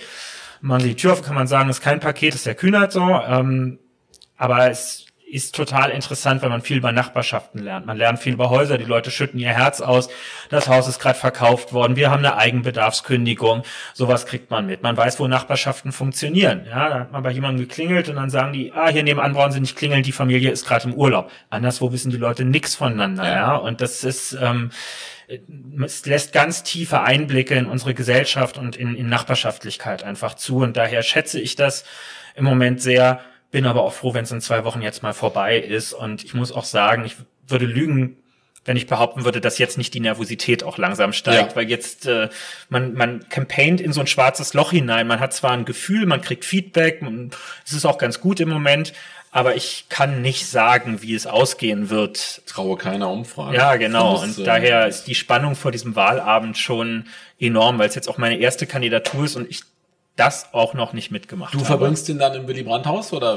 Erstmal ja. im Willy Brandt-Haus, da ja. sind wir mit der ganzen Parteispitze, weil gibt ja berechtigte Hoffnung, dass wir vielleicht auch ein bisschen die Arme in den Himmel recken können. Mal gucken. Also muss man sich, bin seit 16 Jahren Sozi, weiß ich auch noch nicht, wie das funktioniert mit Freude am Wahlabend ja, und so. Das noch, noch nicht erlebt. Aber ich werde mich, werde vom Spiegel nochmal üben zu Hause.